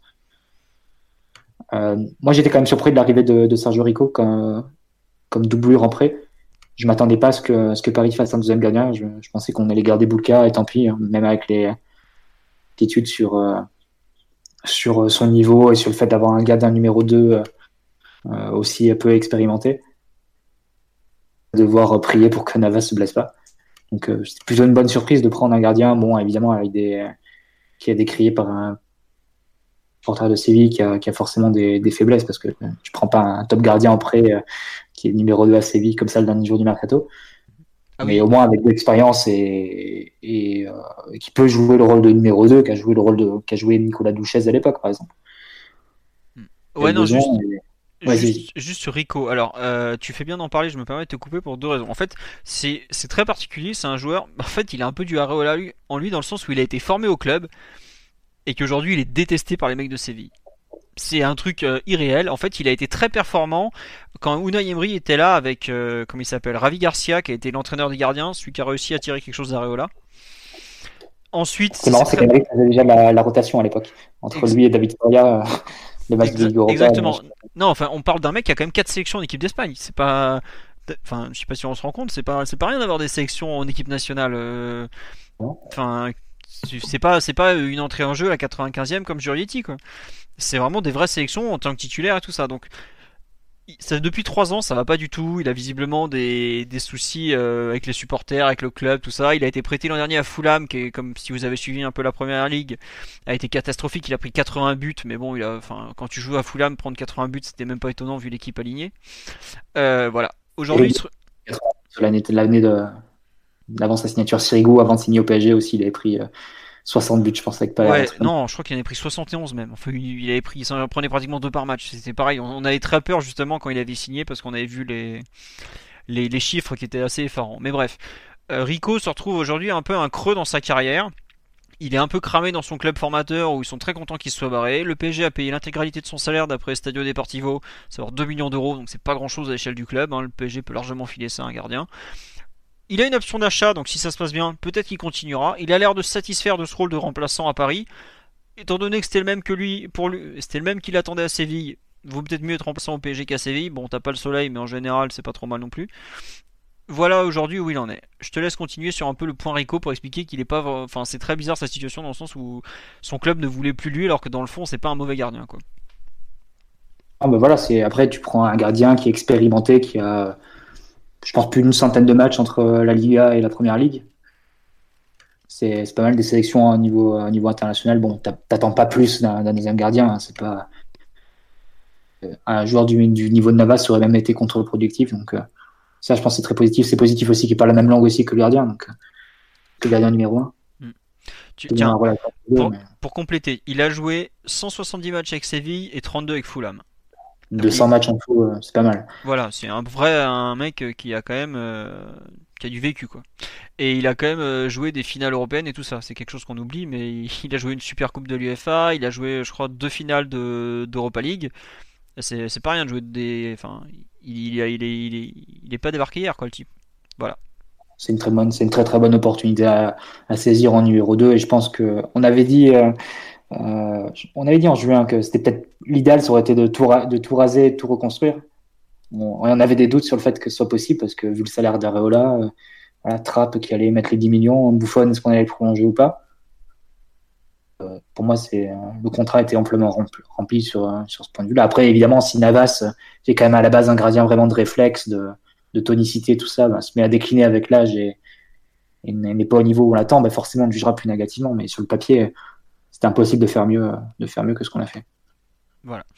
Omar, tu veux rajouter quelque chose sur les gardiens ou on avance? C'est toujours très particulier d'avoir un club qui fait autant de mouvements de, de gardiens espérons qu'on puisse avoir de, de, la stabilité au long cours euh, sur, euh, sur ces postes-là. Euh, je pense que c'est important. Après, je trouve très juste les remarques que vous avez fait sur Navas parce que malgré ses immenses références en, Ligue des Champions, c'est pas un gardien qui a brillé par ses régularités. Il était aussi très critiqué par une partie du, madridisme parce que ben justement, il a été coupable de plusieurs erreurs en, en championnat notamment, mais euh, voilà, il, sera fiable dans les grands rendez-vous et, et ça c'est pas un truc dont on, dont on peut se passer. Donc clairement après le Rico, j'ai pas suffisamment de pour donner mon, mon avis, mais je trouve bien qu'on n'ait pas laissé à Boulka euh, la possibilité d'être numéro 2 tout de suite. Il, il me semblait pas offrir toutes les garanties nécessaires, euh, même pour un poste de doubleur. Très bien. Bah, c'est vrai que Boulka a joué à Metz son premier match en professionnel. Après, sachant qu'on l'a fait signer que deux ans, peut-être que le deal est très simple, à savoir, cette année t'es troisième, t'as joué un match, tu vas t'entraîner, tout ça. Peut-être qu'il jouera même un match de championnat ou de coupe euh, à un moment. On sait jamais, hein. Et après, peut-être que l'année prochaine, justement, là, il passera doublure. À voir. Parce qu'il a signé que deux ans, donc dans tous les cas, ça va être vite réglé. Hein on a, on a quand même on a fait des paris très court terme, hein, parce que Navas a 32 ans, Sergio Rico prêtait un an, et Bulka a signé deux ans, mais il a, il a 19 euh, ans. C'est un, il est, euh, ouais, 19 ans, qu'il est, un 99, il est de, novembre 99, je crois. Bref. Bon. Euh, tout le monde sur le live a l'air content de l'arrivée de Navas. Je vois des, on attendait un top gardien depuis l'arrivée de QSI. On l'a enfin. Il est évident que Navas va entrer dans la catégorie des valeurs sûres type Mota, Alves, Maxwell. Effectivement, tout indique que ça sera un joueur d'expérience euh, qui va pouvoir renforcer un peu le, groupe. Et on a perdu quand même durant l'intersaison des mecs comme Buffon et euh, comme il s'appelle Alves qui avaient à eux deux, je crois, 250 matchs de Ligue des Champions. Navas a quand même un gros vécu européen et c'est quand même pas négligeable. Ça, je trouve, c'est quelque chose qui était important, euh, savoir comment, enfin, garder cet esprit, cette expérience de la Coupe d'Europe dont on sait que c'est vraiment un élément clé en compétition, quoi, tout simplement. Tu, ne gagnes pas avec des champions avec une équipe qui n'a pas d'expérience. On l'a vu l'an dernier, euh, l'Ajax qui s'est écroulé euh, au moment où justement il fallait savoir gérer un match et en ayant vécu la situation déjà auparavant. Voilà. Bon. Je vous propose d'avancer jusqu'au défenseur, puisqu'on a là aussi pas mal de mouvements. Donc du côté de la défense, sont partis, je le répète, euh, Ensoki, Bon, est-ce qu'on peut compter Diaby vu qu'il a joué piston des fois dans les défenseurs, mais non. Riemann et Georgen, donc pas grand chose. Alves qui a joué parfois arrière droit, mais vraiment pas beaucoup, surtout dans le cas d'une défense à 5. Et sont arrivés, euh, qui c'est qui est arrivé? Baker et Diallo. Qui veut se lancer sur cette, euh, sur cette, sur ce thème de, de la ligne arrière et du mercato? Simon, allez hop, dépêche-toi. Ouais, monsieur. non, non, t'as quelque chose à dire sur la, ligne euh, défensive après le mercato? J'aimerais qu'on sépare un peu les. C'est un peu deux ah, choses différentes. Attends, attends juste, t'as coupé, tu veux séparer quoi et quoi en fait? Les défenseurs euh, latéraux des défenseurs centraux. Deux cas un petit peu différents, à mon avis. Bah, on commence par les centraux alors, si tu veux. Oh, d'accord. Euh, dans les centraux, hmm, disons que tu remplaces un, un remplaçant qui était un peu en bout de course au PSG euh, malgré très peu d'apparitions, c'est-à-dire euh, Ensoki, par Diallo qui, qui lui aussi est gaucher, va pouvoir euh, occuper un peu cette position-là de soit défenseur gauche, soit défenseur gauche dans une défense à 3, voire arrière gauche sur certains matchs parce que il peut dépanner au poste. Donc ça c'est positif. Après moi j'avais quelques réserves sur le niveau défensif pur du joueur. C'est que c'est un joueur un peu typique du championnat allemand, bien qu'il soit français. Euh, une très belle relance, couverture des espaces, l'anticipation. Après, pour défendre une, surface, c'est pas non plus l'assurance euh, tout risque. Donc, euh, de ce point de vue-là, je sais pas si le club pouvait faire mieux que ça cet été. Peut-être pas, donc on va dire que ça reste une bonne pioche malgré tout. Un, un joueur qui devrait avoir un avenir international, on lui souhaite. après, à mon avis, tu as, renforcé ta ligne défensive, mais parce que tu as renforcé ton milieu de terrain. Parce qu'on en parlera tout à l'heure, mais les recrues au milieu de terrain te donnent l'espoir de récupérer euh, Marquinhos vraiment dans la ligne défensive. Et c'est peut-être euh, lui la meilleure recrue euh, de la charnière centrale, finalement. là, tu es à peu près sûr avec ton effectif que tu peux mettre, si tu une défense à 4, Thiago Silva, Marquinhos, qui sont, qui sont les deux titulaires naturels du poste et tes défenseurs les plus forts d'assez loin je pense qu'il y a quand même une vraie différence de niveau entre les deux Brésiliens et, les joueurs qui suivent, c'est-à-dire euh, euh, les Français, Kimpembe, Diallo et, et Kerrer, même s'il est allemand. Donc bon, tu as réglé le souci de la, quantité.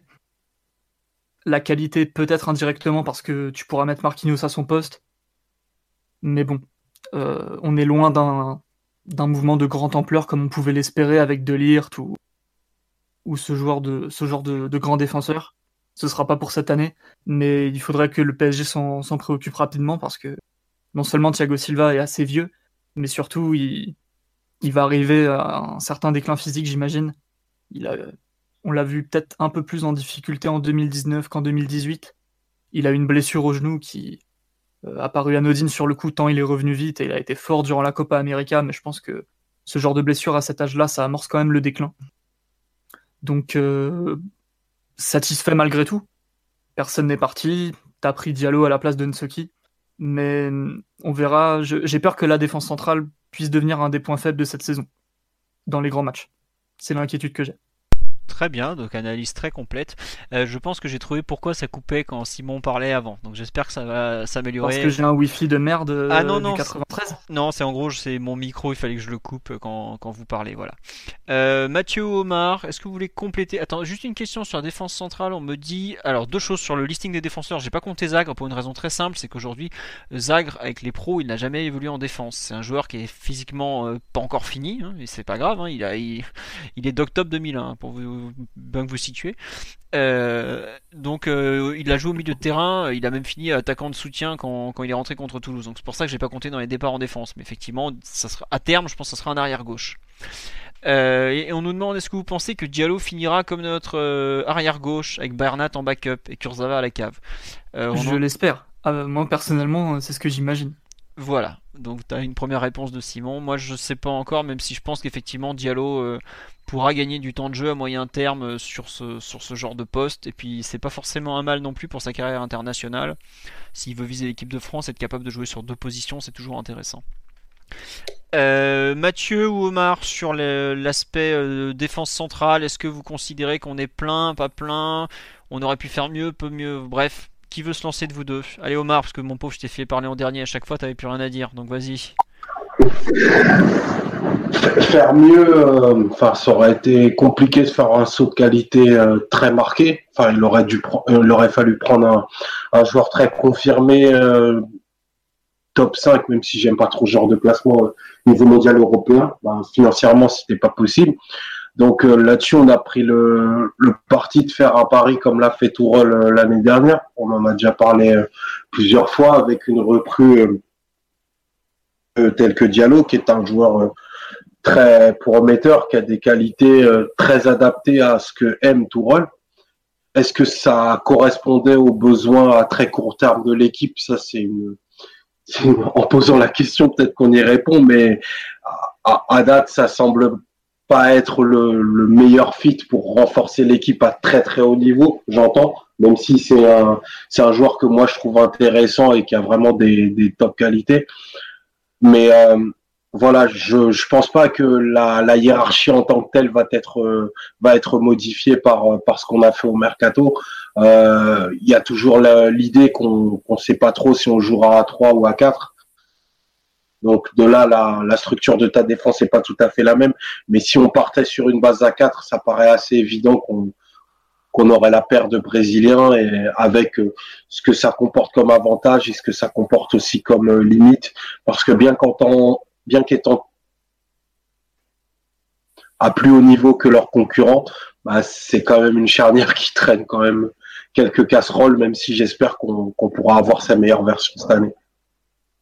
Omar, on nous demande si tu es dans tes toilettes, mais j'espère que non. Et je sais que tu. tu... Je ne me permettrai pas de faire un truc pareil. voilà. Non, euh, les gens sur le live de YouTube nous disent que vous êtes vraiment très pessimiste. Non, non, mais attendez.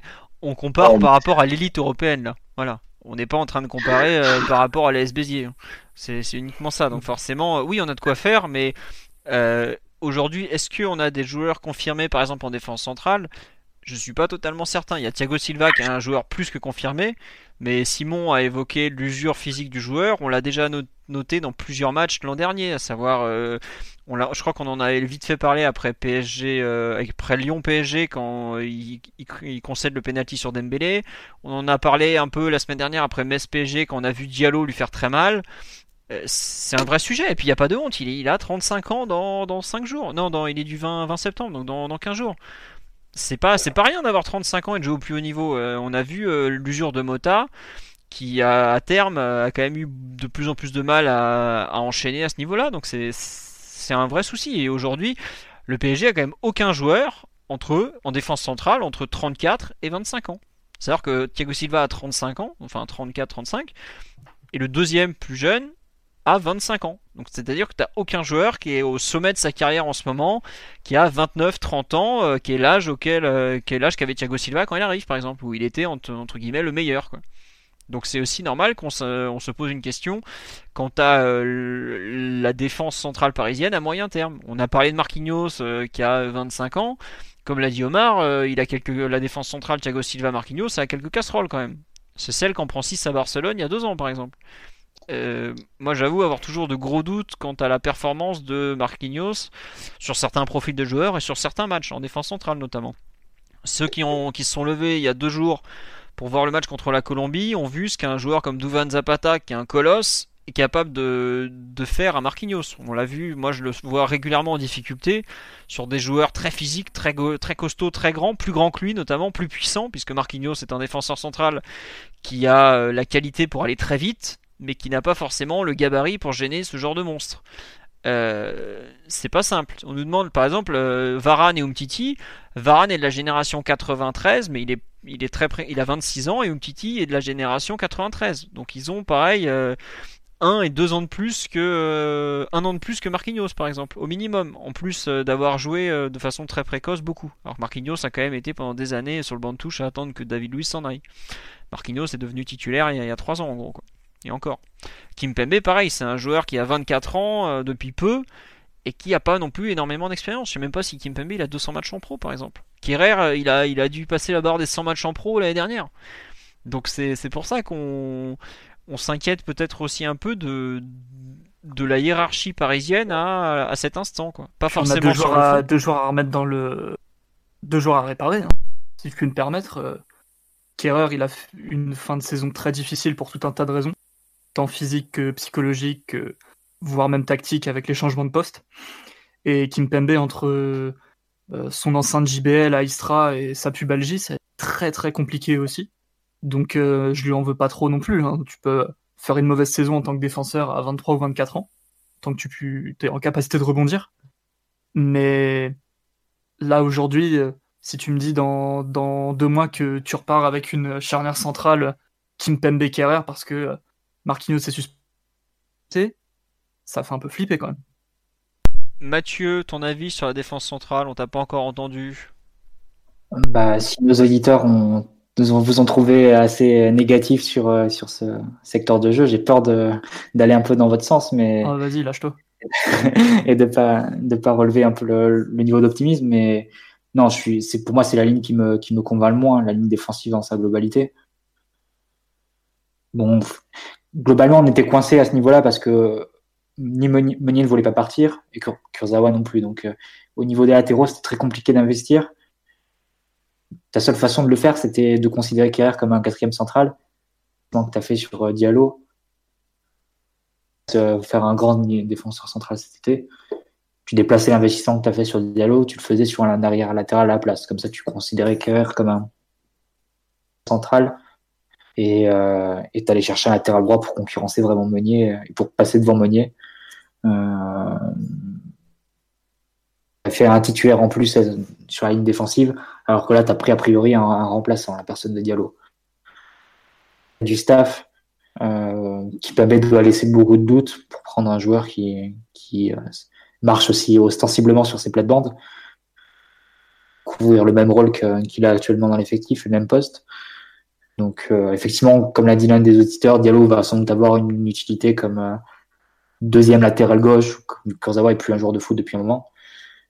Mais, euh, mais là, j'en viens à espérer un départ cet été, à cet hiver même, de soit de Meunier, soit plus sûrement de Kimpembe, par manque de temps de jeu, pouvoir, pouvoir faire la correction en cours de saison et, et pouvoir aller chercher un joueur qui te permette de de corriger cette ligne-là qui a, qui a, mal été traitée cet, été, à mon avis. Mais aussi par un investissement que personnellement, j'aurais pas fait sur Diallo. Mais je suis pas, je suis pas très convaincu. Effectivement, le, progrès au niveau défensif, il va forcément passer au niveau collectif. Défense centrale, le fait d'avoir Gaï Verratti devant eux et Navas derrière, c'est un contexte un peu différent de plus favorable que ceux qu'ils ont connus ces dernières saisons en club tu peux espérer une, montée de niveau un peu de tout le monde de, ce point de vue-là, mais au niveau des, joueurs présents, euh, non, c'est clairement une ligne qui va être fortement retouchée, évidemment l'an prochain avec les fins de contrat de Meunier et Kurzawa.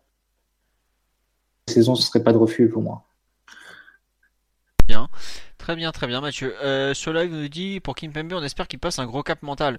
Il y a un cap mental, effectivement, il faut qu'il digère son statut de champion du monde, mais pour moi, il y a aussi un cap physique parce que, comme l'a dit euh, Simon, on parle d'un type qui a eu une pubalgie, qui a passé 4 euh, mois en jouant, en serrant les dents. Bon, faudra voir ce qu'on est capable de faire. On nous demande qui va prendre Kim Pembe cet hiver avec son salaire. Oh bah, il y a plein de clubs anglais qui sont très contents de le récupérer. Mais Kim Pembe, Mathieu, il y a un il n'a pas temps de jeu d'ici à janvier si Diallo est devant dans l'esprit de, de s'il n'y a pas trop de blessés en plus euh, au niveau défensif. Bon, il a quand même une place en équipe de France à aller chercher. Euh, actuellement, il y a quand même trois défenseurs centre-gauche qui sont, devant lui, entre euh, qui est le troisième, et Laporte et l'anglais qui semblent être les deux, favoris de, de Deschamps en ce moment. Récupérer et il faudra avoir un peu le temps de jeu et, et le rôle qu'il aura au PSG. Ouais, par contre, il y a un point que tu oublies et qui, à mon avis, va forcément bloquer le départ de Kim Pembe c'est le, fait qu'il soit formé au club pour liste de la Ligue des Champions on a trop liquidé cet été, on n'a plus de joueurs qui sont euh, aptes, à, enfin à même de, de, faire les, de remplir les quotas, de former au club ou former en France. Après, tu dirais Kurzawa passe par un formé au club, je pense que ça, ça fait un peu la même chose. Mais... Bah non, Kurzawa est informé en France, donc il rentre pas dans les mêmes quotas. Pour, pour, il, faudrait sortir un des joueurs libres, la fameuse liste. Ça serait plutôt, ouais, allez, tu sors un choupo-moting, effectivement. Oui, euh, excuse-moi Omar. du coup, Mbappé est pas considéré comme informé au club. Mbappé, est arrivé non, il sera considéré comme un formé au club à la fin de la saison. La saison, ah, je pensais que c'était au début de celle-ci. Non, il faut, il faut 36 mois entre 15 et 21 ans. Enfin, entre l'année de tes 15 ans et l'année de tes 21 ans. C'est un ridicule total. C'est très que Mbappé soit considéré comme un C'est extraordinaire, moi. J'adore. Ah, ah, Bah, totalement, mais autant en jouer. Quelle règle d'escroc. Mais Mathieu, ce qui est, c'est pas vraiment une règle d'escroc parce que si par exemple t'es un jeune que t'arrives en U19 à 18 ans, enfin si t'es un peu en, un peu en retard sur ta formation, t'arrives, tu fais, tu peux faire deux années U19 plus une année de, de réserve, le, cursus standard, et c'est normal que tu sois dans ces quotas. Par exemple, tu prends euh, Dagba, il est il a pratiquement le, même âge. C'est en fait, il a pratiquement à un an près. C'est un an ou deux ans près. En gros, il est le même type de, c'est le même type de parcours que que Mbappé. T'as du mal à dire que Dagba est pas formé au PSG, tu vois, par exemple. Donc euh, c'est un peu bâtard, mais c'est assez, malgré tout, c'est un petit peu logique dans le fond. Après, je pense qu'à partir du moment où le mec a signé un contrat pro ailleurs, il devrait plus être éligible à être formé dans un autre club. Ça, on est d'accord. Mais après, bon, l'UFA, les règlements, tout ça, tout ça, quoi. Et on nous demande est-ce que Kimpembe peut pas jouer latéral droit? Écoutez, il est arrière central gaucher. euh, arrière. Déjà, s'il il a du mal à jouer arrière gauche, euh, enfin, ça a pas été. C'était pas un défenseur gauche très prometteur quand il jouait à ce poste-là étant jeune. On va éviter de le basculer arrière droit, quoi. Laurent Blanc l'a dit le- la première fois qu'il a vu Kimpembe jouer chez les jeunes. Il a dit que ce garçon n'était pas un arrière gauche, mais que c'était un défenseur central. J'aimerais qu'on écoute le guide, s'il vous plaît. Voilà, le guide suprême, le, le chemin du guide, on peut dire. Donc voilà, sur la ligne centrale, euh, on nous dit un joueur comme Gay n'est-il pas de nature à mieux protéger son assise défensive? Ah mais totalement, et je pense que Gay est une bénédiction pour la défense centrale, ils sont très contents de le voir arriver. Ah, j'ai pas compris, je crois qu'il me parlait de mettre Gay euh, dans la ligne défensive. Non, laissez-le au milieu, on a déjà pas, on n'a pas beaucoup de Je milieu. pense que ce serait un arrière droit extraordinaire pour le coup. Je pense que Tourelle, bah, à la, à la SI, hein, peut-être, mais, mais je pense que Tourelle va nous gratifier d'un gay euh, troisième défenseur central à la relance. On va l'avoir, je pense. Ouais, mais bon, si c'est qu'à la relance, c'est pas trop grave. Ceux qui ont vu ma vidéo savent que il le faisait très souvent à Everton. euh, Il était pas ridicule, ça va. De quoi, arrière droit ou défenseur central euh, pour Ah, non, relancer défenseur central à la relance, ouais. Il est entre les deux centraux et t'avais souvent André Gomez ou un, un autre compagnon. un- Et t'avais Gay en libéraux, ouais, à Everton l'année dernière. Ok, bon, parfait. Il l'a Euh, fait contre Toulouse, mais il était, euh, il était défenseur droit, du coup. c'est vrai qu'il l'a fait un peu déjà. C'était un peu, un peu bâtard à Everton, c'était vraiment un peu comme Marquinhos le faisait au PSG, vraiment. Ouais, ouais, bah après, c'est un milieu qui a quand même des. Enfin, il me semble pas être handicapé d'un point de vue tactique, tu vois. Il apparaît quand même très très au point. Il peut déjà jouer deux postes au milieu de terrain, euh, pratiquement de façon. euh, Enfin, sans souci. C'est pas rien hein, de jouer 8 ou 6, c'est quand même pas grand chose de commun et il y arrive. Donc, euh, ça, en dit beaucoup sur sa qualité, son, sa capacité à réfléchir sur le jeu, à comprendre les situations déjà. C'est un joueur qui, ne fait pas que courir, loin de là. Si c'était un mec qui faisait que courir, il aurait pas fini au PSG ou ce genre de choses. Bref, euh, sur les latéraux, puisque Simon t'avait découpé le, thème entre centraux et latéraux, est-ce que bah tiens relance, je te relance avec les latéraux donc. Euh, Au niveau des latéraux, c'est euh, très inquiétant. Assez inquiétant en tout cas. Suffisamment inquiétant pour, euh, pour se dire que cet été, t'as perdu un joueur qui pouvait jouer piston droit. Dani Alves, que tu peux plus ou moins remplacer avec les, les joueurs que t'as fait venir. Il est vrai qu'il ne jouait plus vraiment latéral d'une défense à 4, mais il se trouve que, n'empêche que l'année dernière, dans ta liste de latéraux droits, t'avais Alves, Dagba, Meunier et Kerrer, et que là, t'as les mêmes sans Alves. Et, à gauche, euh, euh, c'est pareil, euh, sauf que euh, Kurzawa, on a encore moins d'espoir que ce qu'on en avait déjà de, le voir récupérer un niveau de footballeur professionnel. Même s'il avait réussi, je pense, deux matchs et qu'il était retourné en équipe de France à cette occasion. Ça aurait été un poste prioritaire après les autres priorités du coup. Mais, mais ouais, c'est vraiment, vraiment quelque chose peut-être qui sera corrigé dès cet hiver. Je pense que Leonardo a voulu se pencher un peu sur le sujet, en- notamment avec euh, Deschilio. Ça s'est pas fait. On n'a pas pu se débarrasser de Meunier non plus. Pour des raisons que j'expliquerai euh, un jour. Voilà, je tease. Et sinon, euh, ça va être le point faible de la ligue déf- défensive. euh, défensivement, sans aucun doute. Si on parle de, de Meunier, par exemple, ou peut-être Dagba au niveau Ligue des Champions, il n'a pas encore été testé, donc ça, euh, faudra confirmer. À gauche, ce sera un point faible évident, parce que j'ai énormément de, respect pour la capacité de Bernat de se mettre au niveau euh, en Ligue des Champions, notamment euh, avec sa personnalité, son volume de jeu qui est intéressant. Mais défensivement, c'est quand même un petit peu léger. Et tant et si bien que moi, j'imagine une ligne défensive avec Diallo arrière gauche et Kerrer arrière droit sans aucun souci. Pour moi, ce seraient les choix les plus compétitifs qu'on pourrait faire Après, ça reste que du foot fiction, donc euh, j'en sais rien. Mais ça m'étonnerait pas qu'on fasse des choix très conservateurs, très défensifs, avec euh, une ligne défensive un peu à la Didier Deschamps, où tu mets des joueurs hybrides sur les côtés d'une défense à 4, et pour résister aux 40 centres que va envoyer le Real Madrid, ou pour résister au, stade de feu de Galatasaray, ça me paraît pas déconnant non plus. Très bien, donc en gros, si je comprends bien, t'es pas content des joueurs qui sont actuellement les, titulaires entre guillemets, et tu penses assez vite qu'on va basculer sur des, joueurs qui savent défendre en fait, tout simplement. Oui, je, pense. Après, c'est pas indigne, il faut pas dire n'importe quoi. Il y a des bons joueurs, mais quand tu regardes les concurrents en Europe et ce que sont capables de faire les Alexander Arnold, les Robertson, euh, certains autres latéraux d'autres grands clubs, comme à Manchester City, c'est quand même compliqué au PSG. Ouais.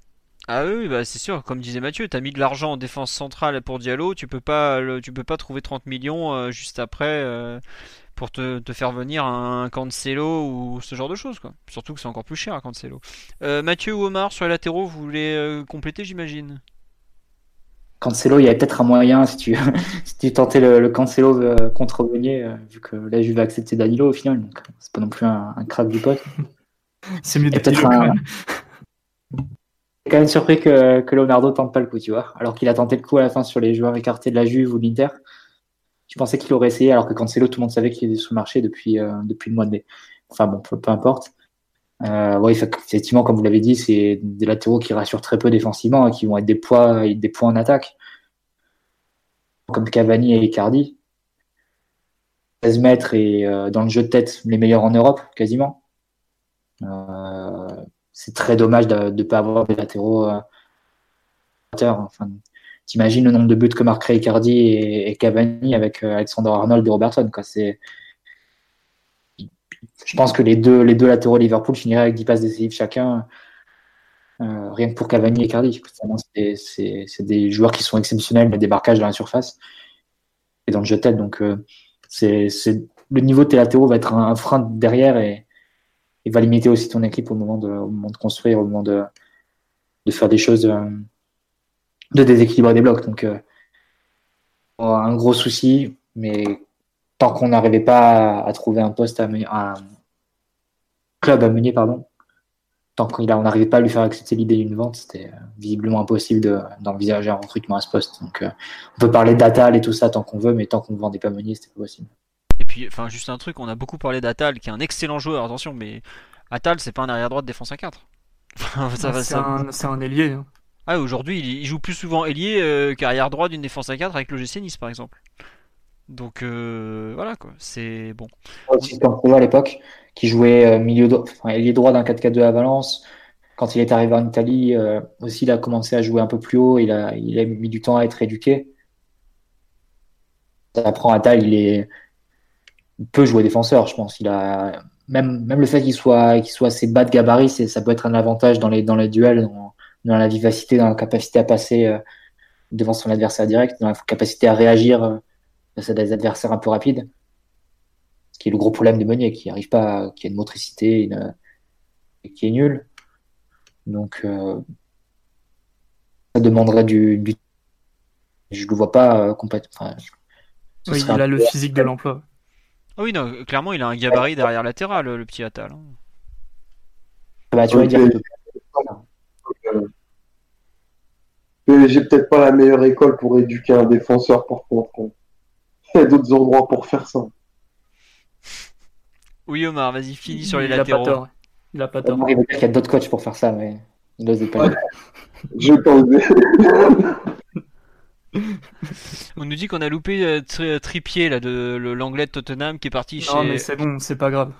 Non, mais c'est vrai qu'il fait, un, il fait, il fait un très bon début de saison à Atletico, c'est une très bonne surprise. Mais c'est ouais, c'est un joueur à 20 millions. Bah tu vois, c'est ce qu'on dit. C'est le Diallo. Euh, si tu prends pas Diallo, tu peux effectivement prendre ce joueur là. Quoi. Bon. Pareil. Après, il envoie de la galette euh, Trippier. Ouais, et puis t'as Junior Firpo. Oui. Juste, il, laisse des doutes défensivement Trippier, mais il a une qualité de pied exceptionnelle. Ouais. Ah oui, c'est un très bon centreur. On nous dit sinon il y a peut-être plus à l'arrêt qu'en mouvement. Je suis pas ultra convaincu par sa technique en mouvement. Plus à l'arrêt. Mais tu sais, au PSG, tu peux, enfin, si c'est pour centrer comme ça, tu peux arriver à lui trouver une position euh, plus ou moins arrêtée. Enfin, tu peux travailler des mises en position quand même, quoi. Ouais, comme tu faisais avec Alves. Ouais, ça s'entrait pas beaucoup en bout de course. exactement. Euh, on nous parle de Alex Telles, mais Alex Telles, c'est pareil, c'est un joueur à 40 millions. ça. Aujourd'hui, un bon latéral, c'est entre 30 et 60 millions, hein, minimum. Hein. C'est un poste, c'est rare, les grands clubs en ont et ils se battent pour les garder. À partir de là, le prix monte, tout simplement. Regardez, Ferland Mendy qui a réussi une saison en Ligue 1, plus quelques bonnes apparitions avec des champions, il est parti à 50 millions d'euros pratiquement. Et voilà, c'est ça le prix d'un bon latéral aujourd'hui. Est-ce que le PSG avait les moyens d'en faire signer un? Vu à quel point on a un peu comblé euh, un peu à l'économie à tous les postes, euh, sûrement pas. Diallo. Sans vendre, personne, tu avais juste les moyens de faire un Deschilio à 5-10 millions d'euros. C'est ça, ouais. Vois, on nous dit Junior Firpo, il serait titulaire chez nous. Déjà, ça reste à prouver. Il n'a pas joué un match des Champions dans sa carrière. Euh, c'est un très très bon joueur en devenir. Mais par exemple, Junior Firpo, est-ce qu'il sait défendre? Je suis pas totalement sûr, par exemple. C'est un ailier Firpo. Il jouait souvent piston gauche d'une équipe qui avait énormément de possession en Espagne. Il n'a pas été testé au plus haut niveau. Il offre euh, très peu de garanties défensives. Franchement, euh, je l'aurais pris au PSG. Hein. Est-ce que c'est lui qui se fait vraiment passer un cap euh, Surtout que bon, nous, on aurait payé le prix PSG qui est encore différent du prix Barça. 40 millions ou 45 millions sur Firpo, ça aurait fait mal quand même. Ouais, pareil, tu as. Euh, j'ai vu passer un nom, là. attendez, je sais plus c'est sur quel live. Euh, euh, non, c'était le Renan Lodi, là, l'arrière gauche qui est, qui arrivé à l'Atlético Madrid. Il arrive du Brésil, il vaut déjà 20 millions, par exemple, de mémoire. Et pareil, il faut qu'il apprenne, à défendre. Après, comme dit Romar, il est tombé à la bonne école. Hein. Mais c'est cher un bon latéral, c'est très très cher. Hein. C'est pas, faut pas croire. C'est pour ça que le PSG a fait un mercato un peu à l'économie sur ses postes. Et moi, je rejoins Simon. Je serais pas surpris qu'on finisse avec un voire deux arrières centraux de, métier enfin pas de métier, mais dont capable d'évoluer à ce poste-là, qui finissent latéral. Parce que euh, on n'a pas euh, aujourd'hui forcément des joueurs fiables défensivement sur les ailes, même si Dagba fait un très bon début de saison et en pleine progression. Aujourd'hui, Dagba, par exemple, il a joué 20 minutes de Ligue des Champions, c'est quand il joue ailier gauche à Manchester United. Donc euh, voilà, c'est, je trouve que c'est vraiment un poste où on va être sur un fil toute la saison. Pour moi, il y a un espoir, c'est que Kerrer redevienne le joueur euh, qu'il a su être par moment en Ligue des Champions. Euh, on, se fout de sa gueule euh, parce qu'il a loupé sa deuxième partie de saison, mais c'est quand même un mec qui a su maîtriser Sadio Mané lors d'un PSG Liverpool qui était clé. Et des mecs qui ont maîtrisé Sadio Mané, il y en a pas beaucoup dans la saison par exemple.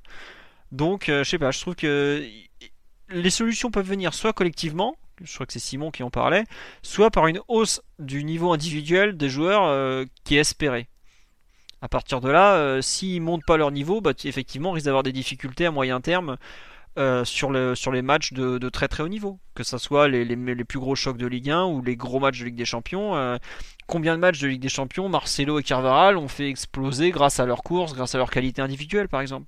Bah, le PSG n'a pas. Un... Paquet. Oui, voilà, le PSG n'a pas cette qualité individuelle, hein, c'est normal, attention, on parle de deux des meilleurs latéraux de la planète. voilà, c'est comme ça, il va falloir faire avec, et puis ils ont le droit de progresser aussi, tout simplement. Je pense que le poste de latéral, c'est un des rares où en Ligue 1, tu peux avoir du travail quand tu es un joueur du PSG, malgré tout, et être entraîné. Tu vois, défenseur central, tu ramasses les miettes. Hein. je pense à Marquinhos notamment, qui aurait besoin d'être un peu plus, euh, comment dirais-je, sollicité et, autres, ou, ou Verratti au milieu de terrain des fois. Autant euh, latéral, si tu as envie de travailler, tu veux t'impliquer, tu veux prouver des choses, tu peux être régulièrement sollicité, travailler tes couvertures, tes duels, ta vitesse, ton placement. C'est des choses que tu vas vraiment pouvoir travailler en Ligue 1, je trouve. C'est pas le cas de tous les postes. Mais euh, il faut que il faut qu'il y ait une progression individuelle pour qu'on puisse euh, rivaliser euh, à très très haut niveau. Après, attention, quand je parle de très très haut niveau, c'est huitième de finale face à une grosse équipe, voire quart, voire voire encore au-dessus. Donc c'est pas c'est pas pour tout de suite. Hein. En théorie, le PSG peut sortir de sa poule de Ligue des Champions puisqu'on en parlait tout à l'heure avec euh, et Bernat en latéral. Hein. Enfin, je sais pas ce que vous en pensez, mais pour moi ça me paraît ça me paraît pas être un frein à ce niveau-là. C'est peut-être un plus un frein pour plus tard, par exemple. Je sais pas Omar ce que t'en penses, qu'on n'a pas entendu sur le sujet des, latéraux. Euh, bah, je séparerais du coup les, deux côtés. Donc euh, côté droit, euh, si on part du, postulat que, que Meunier, le troisième au poste, vraiment match entre, entre Dagba et Kerrer. Que les deux, bien qu'ayant deux profils et, et, deux offres totalement différentes, des choses à l'équipe qui, qui peuvent être euh, ben, très, très complémentaires selon les matchs. Euh, Dagba, euh, il a pour lui d'être excellent offensivement, comparativement à, à vraie qualité de centre et vraie qualité d'appui et de combinaison. Donc dans des matchs où tu vas jouer haut où tu vas besoin, besoin pardon, avoir des redoublements, c'est intéressant d'avoir un joueur comme ça. Euh, paraît, je dis bien paraît parce que le match qu'il est capable de faire, mais paraît plus fiable défensivement lorsque tu vas avoir besoin de serrer tes adversaires et les coller près dans un bloc un peu plus bas, même s'il a fait un, un nombre d'erreurs euh, assez assez important, mais bon, il a été trimballé à plusieurs postes et c'est un peu, ça fait un peu partie de l'apprentissage. Donc pour moi, il y aura à date, il y a vraiment match euh, aujourd'hui entre les deux. Et si on devait mettre une pièce sur l'un des l'un des deux, pour le moment, la, la tendance et celui qui a le vent dans les voiles, à mes yeux, c'est plutôt c'est plutôt c'est plutôt Dagba. Après à gauche, euh, mais cacher les, les, réticences que j'avais euh, du joueur qui est Bernat, même s'il a fait euh, des prestations qui sont mieux que ce qui était qui était attendu. Moi, je trouve que c'est pas c'est pas un joueur d'un très grand niveau, c'est un joueur qui défensivement euh, extrêmement peu de garantie, même s'il est bien plus tonique dans les dans les 30 derniers mètres qu'il ne l'a été lors lors de son arrivée et qu'il a une meilleure qualité de centre. À un certain niveau, même même en Ligue 1, je trouve que ça fera pas l'affaire. Et le problème, c'est qu'il est absolument pas challengé et que c'est c'est probablement l'un des rares qui a l'assurance de faire euh, de jouer les, les, les 15 plus grosses affiches de l'année. Alors que son niveau devrait appeler d'autres choses et, il aurait grand besoin d'être concurrencé bah, justement pour, se dépasser. Donc euh, que, la concurrence entre Dagba et, et fait qu'on des deux, Bernat s'endorme parce que ben, Kurzawa est malheureusement aujourd'hui euh, vraiment plus grand chose dans, dans l'effectif euh, et, et, que c'est pas lui qui le poussera dans ses retranchements. Et euh, comment comment les choses et, et c'est sûr que quand tu regardes les, les derniers vainqueurs de Ligue des Champions, le jeu extérieur que sont capables de mettre tes latéraux euh, de course en termes de précision technique dans les deux zones, c'est-à-dire autour de leur surface et dans les 30 derniers mètres adverses, est fondamental pour une équipe et aujourd'hui on est, on est extrêmement loin de, de ce niveau. C'est peut-être pessimiste, mais c'est la réalité la plus crue et, et la plus terrible et on, on va malheureusement encore en pâtir, même si après peut-être que peut y avoir une révélation et des joueurs qui, qui montrent des niveaux qu'ils n'ont jamais montré pour le moment, mais c'est c'est les postes pour moi où on est le, le moins fiable. Peut-être latéral au, PSG aujourd'hui parce que faut voir le profil des gens qu'ils ont devant eux aussi, mais quand tu rajoutes à ça la, la qualité intrinsèque des joueurs à ce poste-là, c'est compliqué d'envisager euh, des dynamiques et, et fiables. Très bien. Juste pour ajouter un truc, s'il y a des gens qui nous demandent pourquoi on ne considère pas Dagba, euh, Omar vient d'en parler euh, de façon très bien. Le, il y a Dagba, il y a, un, il y a un souci qui, moi, me paraît évident, c'est l'aspect physique, malheureusement pour lui. Outre le fait, comme on me le signale sur live, qu'il se blesse souvent au pire moment, tu as quand même le fait qu'il n'est pas très grand, qu'il est un peu frêle physiquement. Tu, dans certains duels, il a vraiment du mal à exister. Euh, tout ce qui est impact physique, tout ça, il, euh, souffre régulièrement. Donc euh, c'est difficile dans une compétition aussi intense que la Ligue des Champions d'imaginer Dagba comme un titulaire à cet instant. Alors attention, vu la progression qu'il a depuis un an, qui est exceptionnelle, on peut pas complètement le mettre de côté, puisque bah, il est devenu un joueur qui est fiable en Ligue 1, il est quand même international espoir, et il n'y a pas grand monde qui est meilleur euh, dans sa génération à son poste, donc c'est quand même vraiment une très très belle progression. Est-ce qu'il peut devenir en 6 mois même pas un joueur de niveau européen? C'est une question qui se pose. Il y a des joueurs qui n'ont jamais réussi à le faire dans toute leur carrière, donc euh, c'est pas simple. Mais aujourd'hui, pour moi, le plus gros souci, c'est vraiment l'aspect physique de, Dagba. Parce que contrairement aux autres, et j'apprécie beaucoup, je trouve que c'est le seul latéral qu'on a qui joue avec sa tête et pas seulement avec son physique ou ses pieds je pense à Bernat qui joue qu'avec ses pieds ou Kerrer qui joue un peu trop avec son physique. Dagba, ça se voit dans la façon qu'il a de défendre, il réfléchit sur le terrain. C'est un, joueur qui réfléchit, donc c'est toujours appréciable. Et ça prouve en plus qu'il a une vraie marge de progression, puisque comme physiquement il est en retard par rapport aux autres, s'il rattrape cet écart, il sera encore plus intéressant. Mais c'est vrai qu'à cet instant, c'est compliqué parce que bah ça reste un joueur de 21 ans qui a dû jouer 20-25 euh, matchs en professionnel. Donc malgré tout, tu es obligé de de considérer ce, ce souci. Sur ce, on va avancer sur. Je pense qu'on a tout dit sur les latéraux. Euh, on nous dit concernant Robertson et Alexander Arnold, les deux mecs de Liverpool l'an dernier, euh, qu'atypique, c'est pas clinquant quand ça débute ou que ça a été recruté. Au final, c'est surtout à gauche que c'est inquiétant, pas de recrutement. Oui, oui, mais bon, après, euh, faudra trouver des solutions un peu partout parce que ça peut aller peut-être une. J'espère que Tourelle avait une idée derrière la tête en Allô et que c'était pas juste le côté euh, central à l'allemande made in Dortmund qui lui a plu. Je pense qu'il a de vrais services à nous rendre côté gauche et je vois bien le PSG adopter un cas assez extrême, dans la mesure où tu peux pas mettre euh, euh ni Kurzawa ni Meunier euh, un peu à la Emery avec euh, des, latéraux extrêmes offensivement. Je pense qu'on va prendre un peu le revers de ça et mettre des, des latéraux extrêmes défensivement, quitte à ce que ton animation offensive, ce soit Sarabia pour centrer et Neymar pour tout faire. Quoi. À voir, effectivement, ça dépendra du, du reste, comme tu le dis. Bah, excellente transition proposée par Simon Piotr. Comme quoi, Simon, tu es capable de faire des transitions, t'expliqueras à Paredes comment on fait. le milieu de terrain, donc, euh, qui veut se lancer sur cette revue d'effectifs ligne par ligne euh, Allez, Mathieu, tu as été le dernier à parler. Vas-y donc. Qu'est-ce que tu penses de notre milieu en général? Ah oui, juste dans les milieux, cet été sont, ont débarqué donc euh, Herrera, Gay et sont partis. On va compter Alves, euh, Rabiot. Est-ce qu'on peut compter Sarabia dans les milieux ou pas? C'est une question qui se pose. Euh, voilà. Mathieu, ton avis sur le milieu de terrain du PSG à cet instant?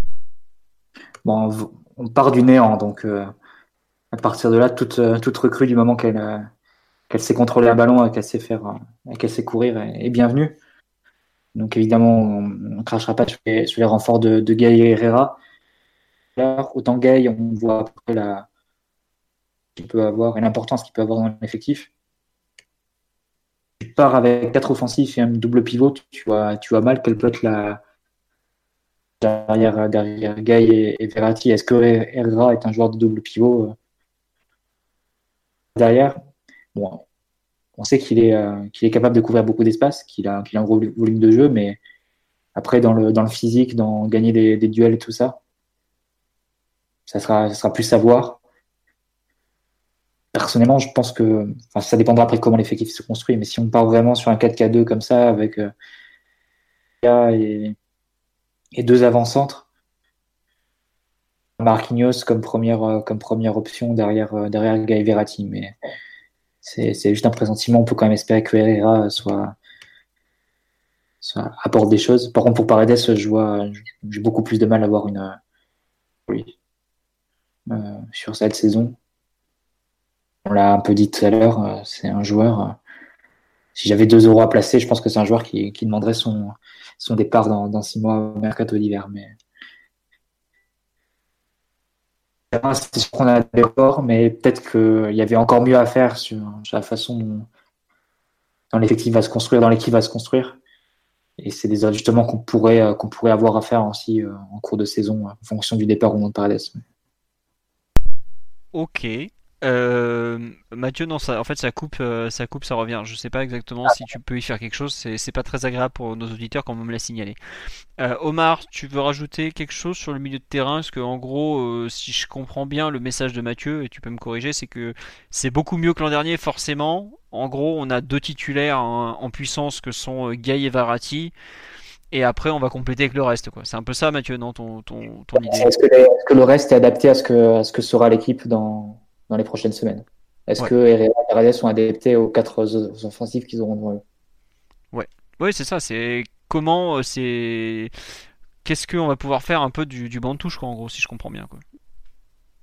Après, c'est des options si tu veux jouer à 3, hein, effectivement, euh, en cours de rencontre ou bien sur certains matchs en particulier, c'est sûr. Mais, mais je, parle, je pense que c'est surtout pour Paredes, mon message. J'ai beaucoup de mal à, avoir une utilité. Euh, pour lui euh, dans l'effectif cette saison et il y a des vrais regrets sur la non-venue d'Emre Can le dernier jour pour moi. Ah, c'est sûr qu'en termes de, de capacité à impacter directement dans le jeu, dans, plein de domaines, c'est, et puis surtout sa poly... lui je trouve qu'il a une polyvalence qui aurait été peut-être plus utile encore au PSG que celle de, de Herrera quand même. Bah, pouvait totalement reprendre le rôle de Marquinhos l'an dernier comme troisième central à la relance. Hein. C'est ce qu'il faisait à la Juve l'an dernier. C'est ce qu'il a fait lors du match euh, face à Atletico, le retour. C'était l'homme du match après Ronaldo. Et il jouait troisième central à la relance. Donc c'est des choses qui aurait fait naturellement euh, si, euh, si tu lui avais dit. Hmm. Mais bon, il est pas là, on fait avec.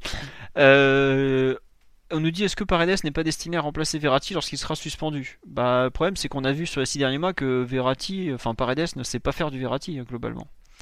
bon, c'est comme ça. Hein. Euh, après, on nous dit Verratti semble pas très à l'aise à deux. Bon, ça, c'est une question de d'ajustement aussi, parce que Verratti, globalement, euh, quand il est arrivé au PSG, on jouait à deux devant la défense, avec euh, soit Mota ou soit Matuidi, et ça se passait pas trop mal non plus. Donc, ça, pareil, je trouve c'est plus une question de réglage, un peu de voir d'équilibre général de l'équipe, plutôt que un joueur en particulier. Je suis pas sûr que Verratti et Je pense que Verratti, par exemple, a plus besoin d'un joueur sur lequel s'appuyer que spécialement jouer à 2 ou à 3. Quoi. Lui, ce dont il a besoin, c'est vraiment un joueur avec lequel il peut faire éventuellement un redoublement de passe pour lancer une action, ou un joueur un cran plus haut pour s'appuyer. Je pense notamment, par exemple, quand on jouait l'année dernière en 4-4-2, c'était Neymar. Euh, quand il joue au milieu de terrain, ça peut être éventuellement Gay s'il est capable de lui fournir un premier appui. Peut-être que ça sera Herrera, dont on n'a pas non plus beaucoup parlé. C'est pas, euh, c'est pas, euh, c'est pas si simple. Après, on sait surtout un point, à savoir que tout sera construit autour de, Verratti globalement. Savoir c'est, un peu lui qui sera la clé et comment on va pouvoir l'accompagner autour. Euh, Omar, qu'est-ce que tu veux rajouter sur le milieu de terrain avant qu'on passe la parole à, Simon peut-être pour finir ensuite? Ouais, c'est très, c'est très lié à l'animation. Donc euh, selon, selon qu'on soit à 3 ou, en double pivot, question sera toujours de qui, qui seront les meilleurs accompagnements, euh, les, meilleurs accompagnateurs pardon, pour, pour Verratti. Euh, dans une ligne à deux, vu son profil, c'est clair que ça se marie mieux avec euh, avec Ghana ou avec euh, ou avec Marquinhos. C'est ce qui paraît le, mieux fité aujourd'hui. après, vu vu la consistance de nos milieux, c'est compliqué d'imaginer le 4-3-3 aujourd'hui. Au travers aussi bien le profil de nos attaquants et celui de nos milieux. Le, vrai regret, pour moi, c'est de pas avoir pris un milieu de terrain encore plus importante que celle qu'a Gay, très verticale et qui t'assure euh, un nombre de buts euh, un peu plus important que ce que peuvent produire nos milieux, hormis Sarabia, euh, si tu le comptes dans cette ligne-là. En gros, je te coupe, tu voulais Milinkovic-Savic, quoi surtout Tanguy Nombele, même s'il marque pas beaucoup, mais c'était c'était typiquement le profil. Effectivement, euh, un profil type Milinkovic, ça, ça aurait pu nous servir. Mais euh, bon. besoin, vu les joueurs offensifs que tu as, d'avoir des milieux de terrain qui marquent, qui marquent beaucoup. Sur les joueurs offensifs, je sais pas, tu dois avoir 150 buts entre les 7, quoi. C'est entre les 8. Euh. C'est pour, je pense surtout à des matchs un peu plus serrés où tu as besoin, où as besoin d'incursion de milieu. Tu vois, enfin, on a, on a dû en, parler peut-être 25 fois, mais tu as énormément de joueurs derrière le banc et peu, peu devant. Donc, euh, ça, c'est la pointe de regret. Mais aujourd'hui, j'ai l'impression qu'on a Verratti euh, qui est en dessous. Euh, Herrera, on sait pas, on sait pas ce que ça donnera. Mais attends, juste ça a légèrement coupé. Tu as dit en gros Verratti, Ganagay ah. un cran en dessous et ensuite encore Herrera, c'est bien ça. Ensuite Herrera, bah, parce qu'il n'a pas encore produit et, et que le, il a peut-être déjà loupé le train quoi. Après pour Paredes c'est c'est compliqué à date et je pense que pour pour utiliser au maximum ses qualités, l'équipe a besoin de, de trop d'ajustements qu'on qu'on n'aura pas le temps de faire euh, vu la période. Je pense que Paredes il arrive dans le mauvais PSG en fait. Paredes dans le PSG de Laurent Blanc avec un rythme assez bas et une pointe basse et tout ça, il aurait été plus à l'aise que dans le PSG euh, qu'on va avoir est très porté vers l'avant avec des joueurs offensifs qui, qui ont beaucoup de pertes de balles. Et derrière, tu as forcément besoin de plus de correcteurs que de, que de joueurs. Euh, et donc, qui jouent sur un, qui sont capables de soutenir un rythme assez élevé. Pas forcément le mieux indiqué, alors que il a des qualités de base qui auraient pu faire du bien à Paris dans d'autres, dans d'autres périodes. Enfin, je veux pas être méchant, mais quand Tourol déclare en mai dernier en conférence de presse, euh, je veux qu'on recrute des joueurs capables de tenir le rythme de la première ligue, il met un clou sur le cercueil de Paredes déjà. Parce que s'il y a bien un mec du PSG qui est pas capable de tenir le rythme de la première ligue, c'est Paredes dans l'effectif. Quoi. À partir de là, je pense qu'à moyen terme, enfin, on sait jamais, hein, le joueur peut évoluer, euh, on peut se retrouver dans un système un peu différent, tout ça, mais euh, ça, il n'y a pas grand chose qui colle. J'ai pas euh, compris Mathieu, pardon. Paredes dans le PSG de Neymar, Mbappé, Di Maria et Icardi titulaire derrière ces quatre-là, franchement, c'est compliqué. Hein. Ah mais c'est une enfin je vais pas dire que c'est une illusion parce que ça serait je me permettrais pas par rapport à la qualité du joueur mais c'est enfin c'est un mariage contre nature un peu je trouve. Voilà quoi, tout simplement. Euh, Omar, tu veux rajouter quelque chose sur le milieu de terrain euh, parce qu'on est parti sur Paredes et tout ça. Euh. Non mais enfin vous parliez de mariage contre nature, c'est quand même un mariage qu'on a consenti il y a il y a neuf mois et si si en disant ça Tourol scelle déjà son, cercueil là comme tu le disais par parler de la direction sportive et sportive pardon et des choix qui sont faits, mais c'est c'est quand même surprenant d'avoir pris un, un joueur de ce profil-là avec les qualités qu'on lui connaît, en, sachant qu'on lui trouverait jamais de place et qu'il faut autour de lui quoi. Enfin, c'est quand même me dire. Écoute, euh, l'agent de Paredes est très content du transfert personnellement. Hein. Bon, il va devoir lui retrouver un club en janvier, mais il est content à part ça. Ouais, oui, oui. Enfin voilà. Enfin, on avait assez critiqué justement le manque de complémentarité du duo euh, Tuchel-Enrique sur le recrutement et tout. Et Paredes finalement l'illustre parfaitement parce que 4 mois après son arrivée, il se fait crucifier indirectement en conférence de presse par son entraîneur. Donc euh, bon. Hein. Ça veut dire qu'il y a eu, y a eu mésentente sur le profit du joueur, ou ça veut dire qu'il n'y a pas eu d'arrangement. Enfin, il y a, il y a quelque chose qui va pas quoi. Mais c'est pas normal que 4 mois après son arrivée, un joueur qui a coûté 45 millions d'euros, enfin 40, 45, on sait même plus au final, euh, se retrouve à être euh, entre guillemets déclaré inapte euh, pour un système de jeu ou pour un effectif quoi. C'est scandaleux quoi. C'est un truc normalement que tu vois dans des clubs qui sont gérés n'importe comment, qui achètent sans réfléchir. Sachant que c'est quand même le plus gros achat du PSG par Edes depuis Mbappé à l'été 2017. Donc bon, c'est quand même pas rien comme, comme investissement quoi. Bref. Simon, qu'est-ce que tu veux rajouter sur le milieu de terrain euh, ou pas euh, Bah des choses normales, hein, que tous les profils étaient le bienvenu. Déjà parce que t'avais que deux milieux de terrain de métier sous contrat. Euh, j'ai un énorme regret comme vous, poste de relayeur où t'as pas de vrai spécialiste. T'as du bricolage, c'est-à-dire que tu peux mettre un peu des ailiers ou des meneurs de jeu au poste de relayeur, un peu des joueurs capables de s'éloigner du ballon ou de recevoir entre les lignes. Peut-être t'as pas fait ce profil-là, mais bon. Euh, vu, le, Brésilien qu'on a récupéré dans la ligne d'attaque, là, je pense que ça peut être compensé euh, d'une façon ou d'une autre et que tant que t'as Verratti sur pied, normalement, t'as un milieu qui est prêt pour la compétition, peu importe qui tu lui mets. J'ai un peu de mal à voir euh, une place pour Herrera ou Paredes dans un double pivot dont le rôle serait surtout soit de nettoyer les déchets, soit de, d'assurer un peu euh, euh, la couverture défensive.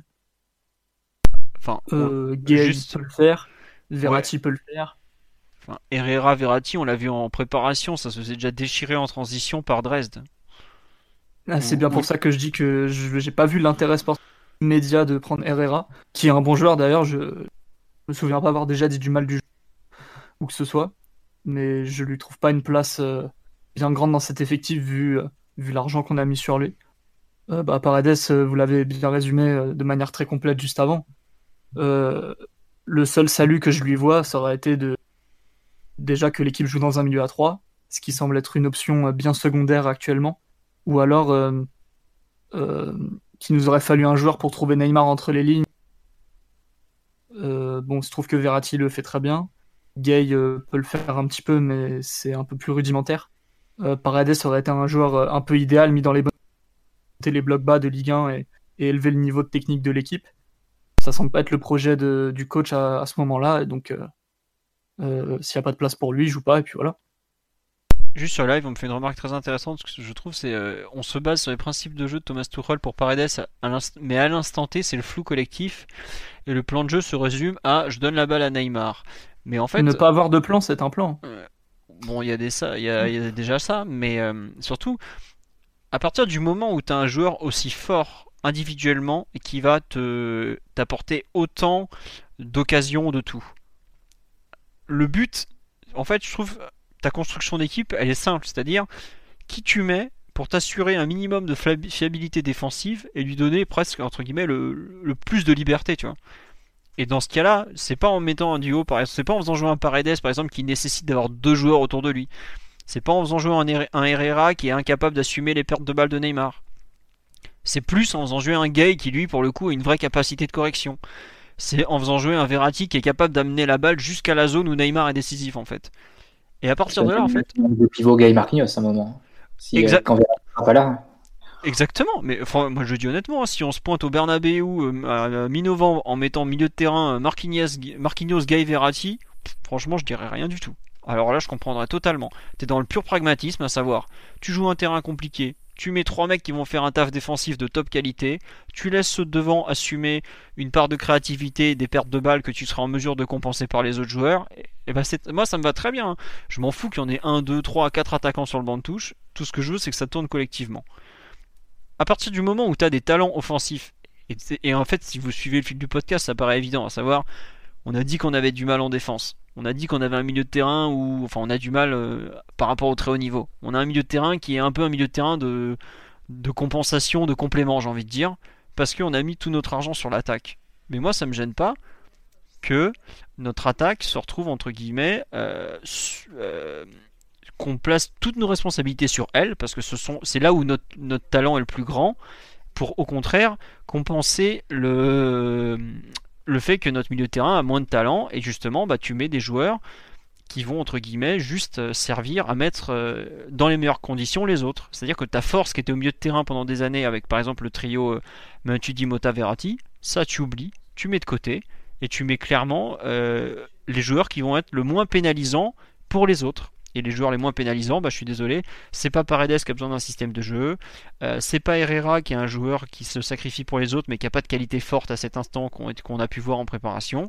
Et au contraire, c'est la première relance de Verratti, l'impact de Gay, éventuellement le- la, capacité de Marquinhos à annihiler un joueur ou d'apporter un peu de, de taille au milieu de terrain, ce genre de choses. Et voilà, tu construis sur ça, et c'est pas très grave si euh, d'autres jouent pas, c'est peut-être parce qu'ils n'ont pas le niveau ou pas assez de qualité pour être titulaire au PSG, quoi. Tout simplement. Le plus important, c'est qu'il y ait une cohérence à l'intérieur de l'équipe. Et de pas se retrouver. Je pense que c'est le, principal euh, point noir que tu pouvais trouver à l'année d'Emery euh, avec Neymar Mbappé, par exemple. Aux joueurs offensifs d'un point de vue défensif. Mais derrière, tu leur fournissais un milieu de terrain avec euh, Verratti ou avec Lo Celso. Que des joueurs qui enfin, qui n'aiment pas forcément défendre à part, à part Verratti. Donc, qui étaient un peu livrés à eux-mêmes et qui n'étaient pas bons défensivement que ce soit Yuri Berchiche ou, Kurzawa du euh, côté gauche, et puis Alves Meunier côté droit. Donc, euh, au bout d'un moment, elle ne pouvait pas tenir la route au, plus haut, niveau. Même si en Ligue 1, évidemment, avec autant de talent, euh, quand tu mettais autant de talent, notamment au niveau technique et au milieu de terrain, en plus du talent en attaque, de gagner tes matchs assez largement. Mais si tu voulais faire quelque chose en Europe, euh, faut aller à l'essentiel et il faut trouver une cohérence d'équipe beaucoup plus marquée. On va en parler tout à l'heure, mais on a un talent offensif absolument exceptionnel, qui est en plus renforcé et très nettement renforcé, alors que c'était ta ligne déjà la plus forte. Renforcé cet été, avec des joueurs qui, euh, qui pèsent, euh, je sais pas, en temps normal, euh, Sarabia, c'est peut-être une quinzaine de buts, euh, Icardi, ça peut être une trentaine sur une saison. T'imagines le, poids que tu as, rajouté encore devant. Le reste des lignes, enfin, ça doit être une compensation du talent que tu as, une façon d'ajuster le talent que tu as, que as devant. Comment tu, le- tu peux l'avoir dans les meilleures conditions et que ce talent devant soit que positif pour l'équipe et qu'il n'ait pas des, des répercussions euh, trop négatives derrière, par un manque de, de travail défensif ou quoi. Après, juste Et- pour, importante. Ouais, non, juste pour finir un peu ce que je développe et que tu complètes très bien, c'est qu'en gros, ton point fort est clairement aujourd'hui en attaque, et à partir de là, tes deux lignes derrière, elles doivent uniquement servir ton attaque. Le problème, comme tu le dis, effectivement, avec Embry, euh, on n'a pas forcément trouvé le, bon, équilibre collectif pour les trois de devant. Aujourd'hui, c'est un peu ça la mission de Tourelle, c'est-à-dire c'est faire marcher une attaque d'un point de vue avec des individualités très fortes, notamment euh, Neymar, Mbappé, euh, Icardi, Cavani, tout ça, tout en générant un plan de jeu défensif qui va être le plus fiable possible en fait. On n'est pas en train d'expliquer, enfin moi je pense aujourd'hui que le PSG par exemple n'a aucune chance de gagner la Ligue des Champions en, s'appuyant sur sa défense, parce qu'on a moins de qualité que d'autres équipes. Enfin, j'ai aucune honte à le dire, ouais, on, défend probablement moins bien que pas mal d'autres équipes. Clairement, enfin, j'avais cité l'Atletico, mais bon, l'Atletico, ils ont montré l'an dernier que même eux étaient capables de, craquer sur, sur, sur, ce qui était leur point fort. Mais ce que je veux dire, c'est que le but en fait de notre effectif vu les, manques un peu qu'on a soulignés, notamment en qualité individuelle sur les côtés, peut-être un peu des profils dans l'axe où on va être en manque d'âge ou d'expérience, ce genre de choses, ces petits trucs qui font qu'on n'est pas, euh, qu'on n'a pas la crème de la crème à toutes les lignes, hein, c'est voilà, c'est normal, c'est comme ça. C'est qu'en gros, tu dois te débrouiller pour que ça ne devienne pas des, des points, euh, des trucs, des comment dirais-je, des points faibles, des, des lignes qui te coûtent des buts. Par exemple, un truc tout bête, mais l'an dernier, le PSG a concédé un nombre d'erreurs individuelles, de, enfin concédé un nombre de pénalties et de buts liés à des erreurs individuelles qui est hallucinant, qui est littéralement hallucinant. Aujourd'hui, moi ce que j'attends de la défense, par exemple, c'est un truc très bête, mais c'est qu'on concède pas un penalty par match en Ligue des Champions. Enfin, un truc, je sais pas si on se rend compte, mais à Liverpool, penalty pour Bernat, euh, Napoli, penalty Thiago Silva Buffon, Liverpool retour, penalty Di Maria. Manchester United, penalty Kimpembe. Vous vous rendez compte que l'année dernière, on a joué 6 gros matchs de Ligue des Champions. On a concédé 4 penalties. C'est-à-dire qu'on tourne pratiquement un penalty par match en Ligue des Champions. À partir de là, ton attaque, elle peut être aussi forte qu'elle veut, tu ne peux pas tenir. Et justement, je trouve qu'aujourd'hui, le but, c'est de faire aussi bien dans la façon dont tu construis ton équipe que dans la façon dont tu vas gérer après tes matchs, tes enfin, tout, tous tes chocs. C'est-à-dire minimiser les erreurs pour qu'ensuite les... le top donc la crème de la crème qui est ton attaque, te fasse gagner les matchs. Et aujourd'hui, je trouve que la construction de l'équipe du point de vue de Tourelle doit être un peu guidée par cette idée, à savoir euh, derrière ils s'adaptent en gros, et devant ils font le travail, et comme ils ont une qualité individuelle qui est exceptionnelle, ils doivent te permettre d'aller loin en fait, tout simplement. Voilà. C'est là où, moi j'ai un petit point de, désaccord parce que en fait si on raisonne individuellement, oui, les profils offensifs sont, tous exceptionnels, extrêmement compatibles, mais la réalité, c'est qu'ils ont, ils ont peu ou pas de relation. Et aujourd'hui, la ligne offensive, bien que garantissant un nombre de buts très important, dans les faits, c'est, c'est une lubie et c'est pas quelque chose qui existe parce que on n'a pas un jeu offensif euh, extrêmement développé que tu viens d'évoquer très justement tout à l'heure. C'est euh, les 30 derniers mètres et vous trouvez les décisions. Sauf que au moment où les espaces se réduisent, où il y a, ou réduisent, pardon, où il y a moins de temps et où les défenseurs sont meilleurs, ma liste et c'est pas possible si on n'a pas des mécanismes bien plus marqués et une identité bien plus claire tu prends, tu prends beaucoup d'exemples en, Ligue des Champions qui sont d'un niveau intrinsèquement inférieur, mais qui sont dans des équipes bien plus prêtes et qui ont les idées bien plus claires aussi offensivement et qui au final et c'est là où en fait est, le paradoxe de, notre effectif et, c'est même euh, au foot en, général, c'est que on peut très bien aligner euh, demain une attaque euh, Icardi, euh, Mbappé, euh, Neymar, garantit 80 buts sur l'année, mais peut-être que sur un terrain sur un terrain compliqué, comme tu le disais tout à l'heure, font pas ce qu'il faut et malgré tout le talent, ils créeront pas les, différences si aussi bien ta défense que tes milieux ben, arrivent pas à, à, fiabiliser les transitions, à donner les ballons dans les bons endroits et que eux aussi n'aient pas l'implication nécessaire et que se disent et comptent uniquement sur leur talent. Donc il y a une espèce de c'est pas d'ambivalence, c'est même un peu plus compliqué que ça parce que il y a Juste, je rejoins totalement, mais juste pour préciser un truc, moi ce que je parle c'est du court terme, dans le sens où tu as des mois qui vont arriver, qui vont te permettre d'arriver à des solutions collectives plus développées. À savoir, par exemple, tu vois, l'an dernier, Tourelle avait tâtonné 4 mois pour trouver le 4K2 qui fonctionnait à peu près.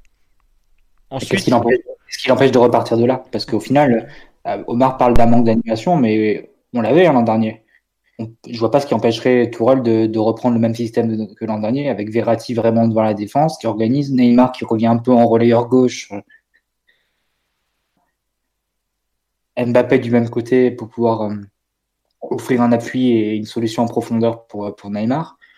Et de l'autre côté, un attaquant purement finalisateur, Cavani, Et Icardi encore avec peut-être un, pourcentage de encore plus focalisé sur la, sur que ne l'était Cavani. Donc honnêtement, je pense qu'on peut, on peut très bien repartir des acquis qui avaient été ceux de janvier jusqu'à la blessure de Neymar. Plutôt compétitive. Après, c'est clair que ça demande beaucoup à Neymar. Ça demande le meilleur de Neymar.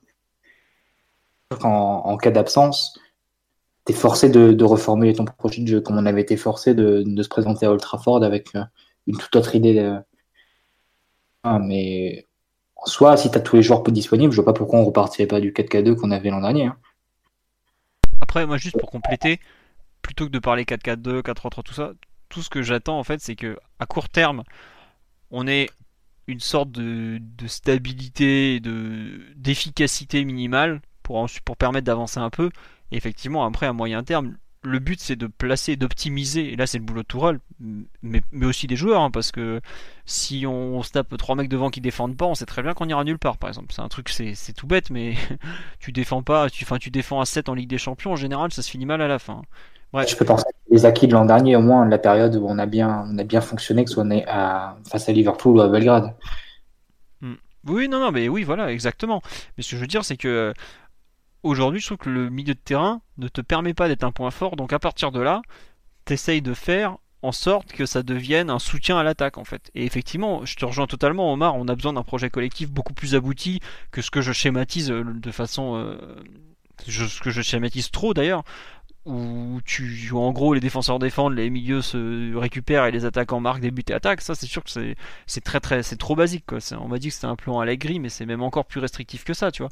Mais ce, que j'espère moi surtout, c'est que on prenne pas le problème à l'envers en disant on doit avoir euh, le meilleur milieu de terrain possible et puis après on passera à l'attaque. Non, pour moi ce que je trouve la logique de construction de l'équipe qu'on doit avoir, c'est on a qui en attaque, comment les faire marcher le mieux possible et à partir de là on adapte le reste en fait. C'est plus ça l'idée, c'est-à-dire que tu pars de ta construction d'équipe, tu la fais partir de ta tête, à savoir tes, trois talents ou quatre talents de devant, je sais pas comment il va s'arranger euh, Tourelle. Ça se peut, il mettra exactement le même 11 de départ que l'an dernier, avec euh, Icardi en joker et Cavani titulaire, enfin je sais pas, peu importe. Mais ce que je veux dire, c'est que je préfère qu'on réfléchisse en partant du meilleur, de la meilleure ligne de l'équipe, qui est très clairement à l'attaque, pour descendre après et compléter entre les deux quoi. Ça se peut on jouera en 3-4-3 toute la saison, hein. je sais pas, j'avoue que je, sais pas comment il compte euh, construire son équipe. Mais vraiment pour moi ce qui est important, c'est de considérer qu'on a une ligne qui est meilleure et très clairement meilleure que les autres à l'issue du mercato, c'est l'attaque et qu'à partir de là bah, tu définis le, reste en fait, tout simplement.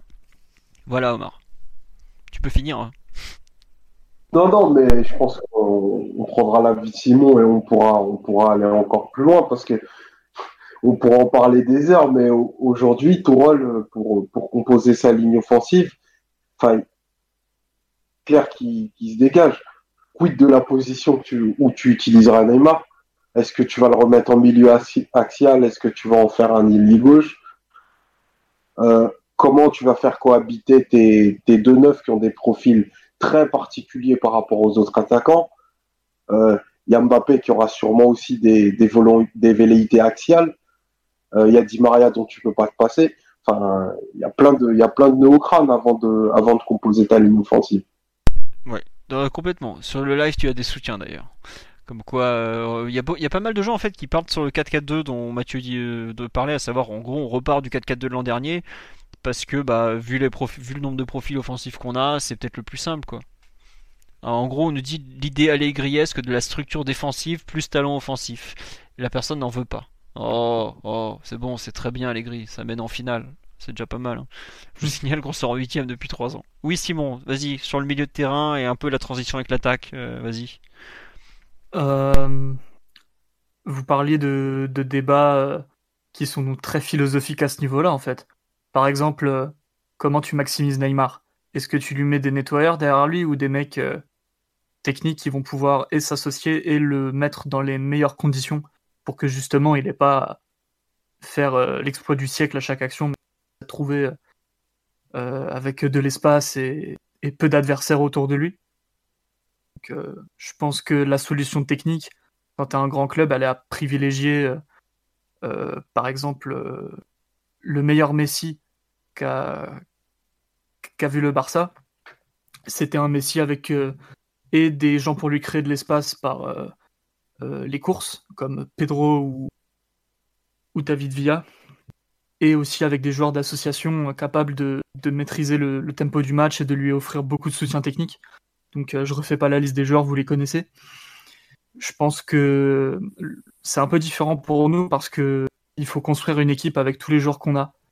Donc la solution simple et minimaliste, par exemple du 4-4-2 qui peut devenir un, 4-2-4 ou un 3-5-2, elle est plutôt appropriée. Ça a fait ses preuves l'année dernière et c'est possible qu'on puisse euh, repartir sur des choses similaires, sauf que euh, cette fois-ci, tu as Gay au milieu, tu as Marquinhos en défense, tu as éventuellement euh, un beau banc avec Sarabia qui peut remplacer Di Maria, avec bien sûr Icardi si tu un problème avec Cavani ou même Icardi titulaire directement, pourquoi pas.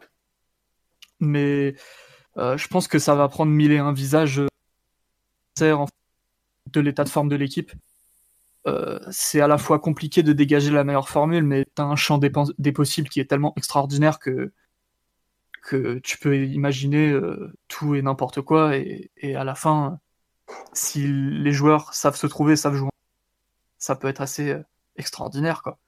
rien que Mbappé, tu peux l'utiliser à droite, au milieu, à gauche. Enfin, Di Maria, c'est à peu près pareil. Ah, ça, ça peut mettre l'eau à la bouche, ça peut faire aussi un peur en se disant oh là là, qu'est-ce qu'on qu'est-ce qu'on va pouvoir faire de tout ça?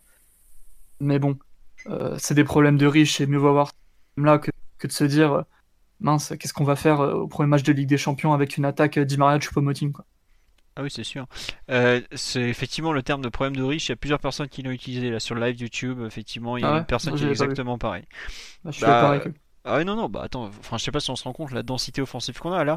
Depuis tout à l'heure, je parle de 4 offensifs moi-même, j'arrive pas à les donner, à savoir, bon, t'as Neymar, Mbappé forcément, mais quid ensuite entre Cavani, Icardi, Di Maria, même Sarabia, je le mets pas de côté parce qu'il a un volume de course à, vide qu'aucun des autres n'a. il peut centrer vers tes euh, attaquants euh, de surface aussi. Exactement. Tu as encore Draxler qui est dans l'équation, qu'il faut pas mhm. oublier. Tu, tu as une, un assortiment de possibilités euh, à disposition qui est extraordinaire. Je pense que le seul entraîneur de l'ère euh, QSI qui a eu autant, c'est peut-être Blanc à l'époque où il avait euh, Cavani, Zlatan, Di Maria, Lucas, Pastore, ce qui était assez extraordinaire, ou Emery. Euh, Emery quand ils arrivent, les superstars. Voilà, mais Emery, le truc c'est que c'était, enfin, faut pas oublier qu'il avait pas ce Mbappé qu'il a actuellement aussi, et je trouve que l'effectif était pas, était peut-être un peu moins, moins bien construit malgré tout, quoi, tu vois. Enfin, t'avais personne pour jouer à droite dans le fond, alors que là, t'as. Enfin, si, il y avait du Maria. Bon, je dis n'importe quoi, excusez-moi. Mais en gros, ouais, encore des lacunes, mais il est largement coachable. Oui, vas-y, Mathieu, continue. Bah non, juste l'effectif, il a des lacunes. On les a, on les a un peu euh, passés en revue, euh, aussi bien derrière qu'au milieu. Tu peux trouver des solutions. On n'est pas dans l'état d'urgence de l'an dernier où on essayait de. Où le seul objectif, le seul horizon, c'était de bricoler quelque chose euh, qui puisse un radeau de survie en fait. Là, tu peux vraiment construire quelque chose de plus, de plus significatif. Tu as des éléments à ta disposition. Tu peux choisir les éléments qui peuvent, te sont utiles et écarter ceux qui ne le seront pas. je pense que tu as la bonne matière première pour travailler quand même. Après, effectivement, l'effectif est encore peaufinable et on aura besoin d'autres sessions de mercato, mais enfin, comme on l'a dit, au niveau offensif, c'est tellement riche que euh, limité collectivement, euh, les, joueurs, les joueurs de devant, c'est eux qui gagnent les matchs, hein, qui gagnent les points, donc, euh, qui gagnent le temps au final. Beaucoup. Ah bah, oui, enfin, t'as que des joueurs qui sont capables d'un exploit individuel, qui te mettent un but et qui te permettent de, gagner un match. Quoi. Et un match gagné, c'est du temps de gagner, c'est du temps pour, pour, préparer la suite, tout simplement. C'est ce qu'on a vu l'an dernier. Hein. Les 14, enfin juste un truc tout bête, mais quand Tuchel gagne 14 matchs d'affilée en début de saison, il s'offre du temps pour travailler, tout simplement. Hein. On l'a vu cet été, il a, perdu un match à Rennes, t'as l'impression que c'était la guerre. Hein. voilà, c'est ça. Les 14 matchs gagnés, c'était beaucoup. C'était avec des performances assez inégales, mais à chaque fois Neymar ou Mbappé qui, qui faisait la différence. La nouvelle des deux, trois derniers jours, c'est à la fois Neymar qui reste, Neymar qui est une machine à créer des occasions, et Icardi qui est une machine à convertir des occasions. C'est euh, au niveau offensif, c'est on se rend pas compte de, de l'enchaînement de ces deux nouvelles c'est euh, potentiel, enfin, comme, comme, comme enchaînement. Et Paris se, aussi bien avec l'arrivée d'Icardi et avec le maintien de Neymar, pour peu que, que son métatarse tienne, hein, parce que c'est quand même. on joue un peu à la roulette russe hein, sur, cette, cette, décision. Autant on peut pouvoir très bien dire en juin que la décision de garder Neymar aurait été, aurait été suicidaire s'il se refait le métatarse. Mais bon. Si ça tient, c'est euh, enfin, c'est un potentiel qui est, qui est exceptionnel. Et pour une fois, on, avec, euh, on anticipe une succession, à savoir celle de Cavani. Euh. Mais même si ça tient pas, tu as un potentiel extraordinaire quand même. Je sais pas si on se rend compte, mais tu, tu, tu, tu auras au coup, enfin, tu risques d'avoir au coup d'envoi de chaque match de Ligue des Champions un buteur de la trempe de Cavani ou Icardi sur le banc de touche quand même. Plus éventuellement des jokers qui s'appellent euh, Sarabia ou Draxler ou même Di Maria quoi. C'est le PSG a une densité offensive, une variété de profils, à part pratiquement au niveau de ses avant-centres qui sont peut-être il euh, y en a pas il y en a pas vraiment un qui est capable de jouer de haut but tu vois par exemple. C'est un truc euh, qui, me passe par la tête comme ça. Ou il y en a pas un qui est capable d'aller euh, de jouer des grands ballons toute la soirée façon Llorente ou ce genre de choses. Mais ça c'est mais globalement le PSG a une, densité offensive en Europe je suis pas sûr qu'il y a un effectif aussi complet en attaque honnêtement non c'est sûr que non complet non après t'as as, d'autres t'as d'autres types de joueurs qui sont intéressants. Quoi. Ouais, mais... surtout des, formules établies. Sur... Là, pour... On sait pas comment on va jouer. Non, mais. Enfin, qui marche. Mais, mais qui a pas la même densité. Les remplaçants de Liverpool, c'est Shakiri. Et, Origi. Extraordinaire buteur en demi-finale de Ligue des Champions. N'est-ce pas? Hein? Oh, là là. Mhm. oh, le corner est joué de vite Bref. Origi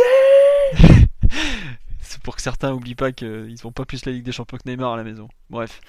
Euh, Qu'est-ce que je voulais rajouter? Ouais, sur l'aspect offensif, euh, on, on enfin, en gros, on est un peu, euh, on est en admiration un peu, enfin pas en admiration, mais globalement. Ah, ça donne le tournis.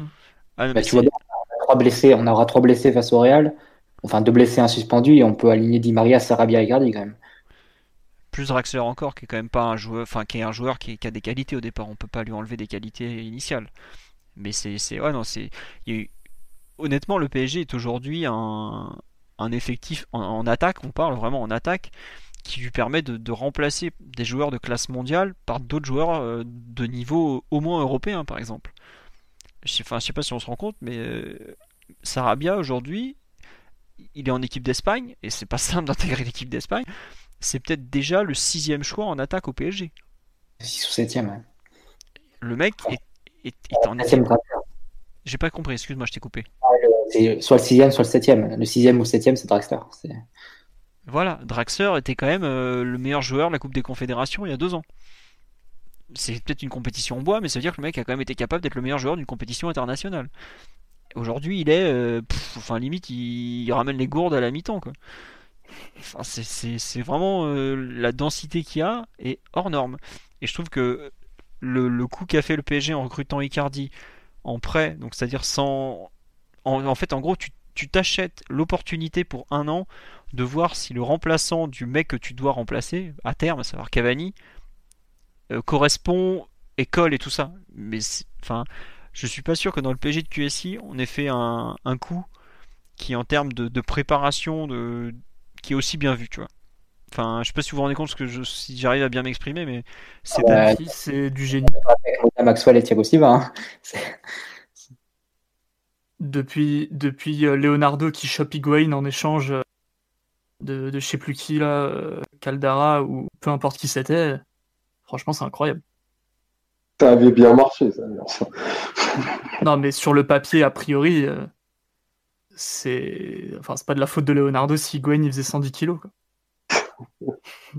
que Caldara s'était blessé juste après, mais bon, hein, quand tu vois le, niveau qu'a eu Bonucci après à la Juve, c'était un, un, peu un deal perdant-perdant. Il n'y a pas eu vraiment de le Milan qui a été lésé et la Juve qui, qui sont vainqueurs, mais bon, peu importe. Ouais, mais en termes de je sors ma baguette magique et hop hop hop, euh, t'as rien vu, euh, je te ramène des joueurs incroyables à moindre frais, franchement, masterclass. Après l'Inter, ils ont mis sur le marché Icardi tout, tout au long de l'été, c'était assez clair que c'était lié euh, à ce qui se passait du côté de la Juve parce que Icardi voulait a refusé tout le reste c'était euh, allé avoir soit Icardi, soit Dybala au fond euh,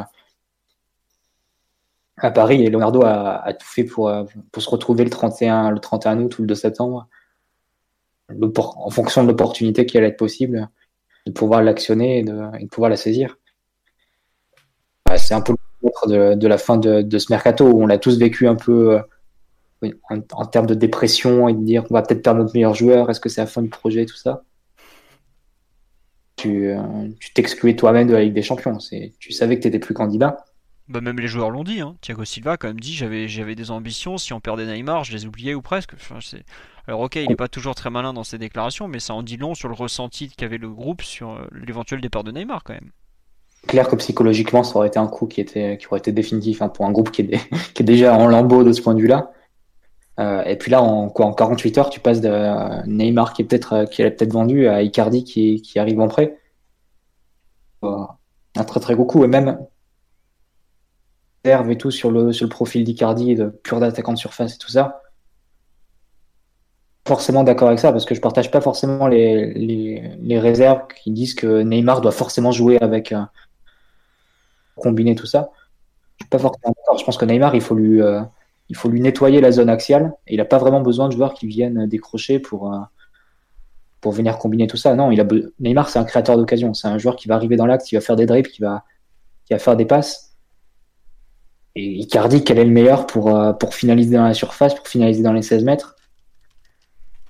Du gauche en volée, en une touche, en deux touches très très haut niveau à ce niveau-là. Et je pense que vraiment, as...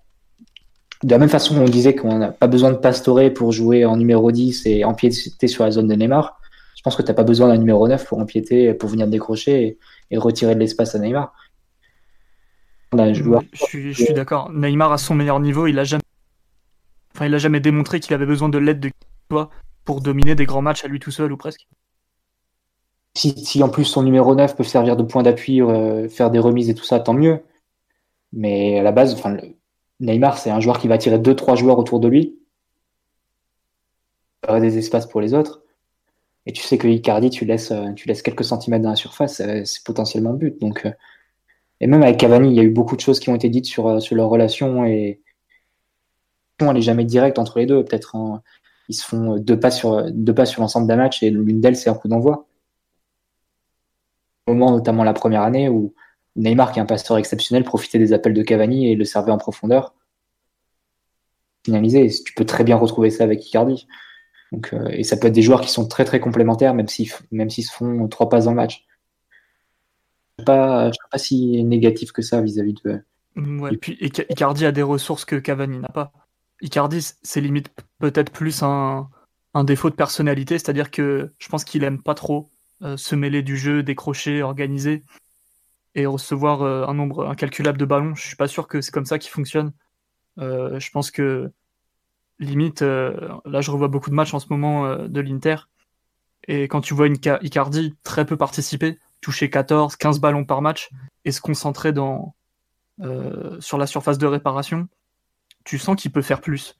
Mais je pense que dans la personnalité du joueur, il a, il a presque besoin de, de méditer, euh, c'est une façon de dire les choses. Et, vraiment d'attendre le meilleur moment pour, euh, pour être létal dans la surface. Alors qu'il a des pieds euh, qui fonctionnent bien, il peut faire des passes pied droit, pied gauche. il s'est joué en, plusieurs touches de balle. dernièrement, un petit peu moins, je pense qu'il s'est beaucoup recentré sur des, buts plus de, de finisseurs à la Ronaldo où t'attends le ballon dans les 6 mètres, t'attends le ballon au penalty ou, ou les penalties, ce genre de, trucs qui te gonflent un peu les stats. Mais si tu regardes le, Icardi de 2014, 2015, 2016, il était vraiment très autosuffisant. Il pouvait se créer lui-même des occasions avec deux ou trois touches de balle, euh, marquer beaucoup de buts dans des situations pas faciles, avec des, angles fermés ou, des défenseurs sur le dos. C'est des choses qu'il faisait un peu moins à partir de 2016, mais euh, Icardi, vraiment, il a un profil euh, d'attaquant de surface, mais avec une technique euh, bien supérieure à ce que Cavani peut proposer, mais de toute façon, il n'y a pas moins technique que Cavani dans, le, dans les attaquants de chapeau 1. Après, tu tombes sur des, joueurs euh, pour des clubs plus modestes.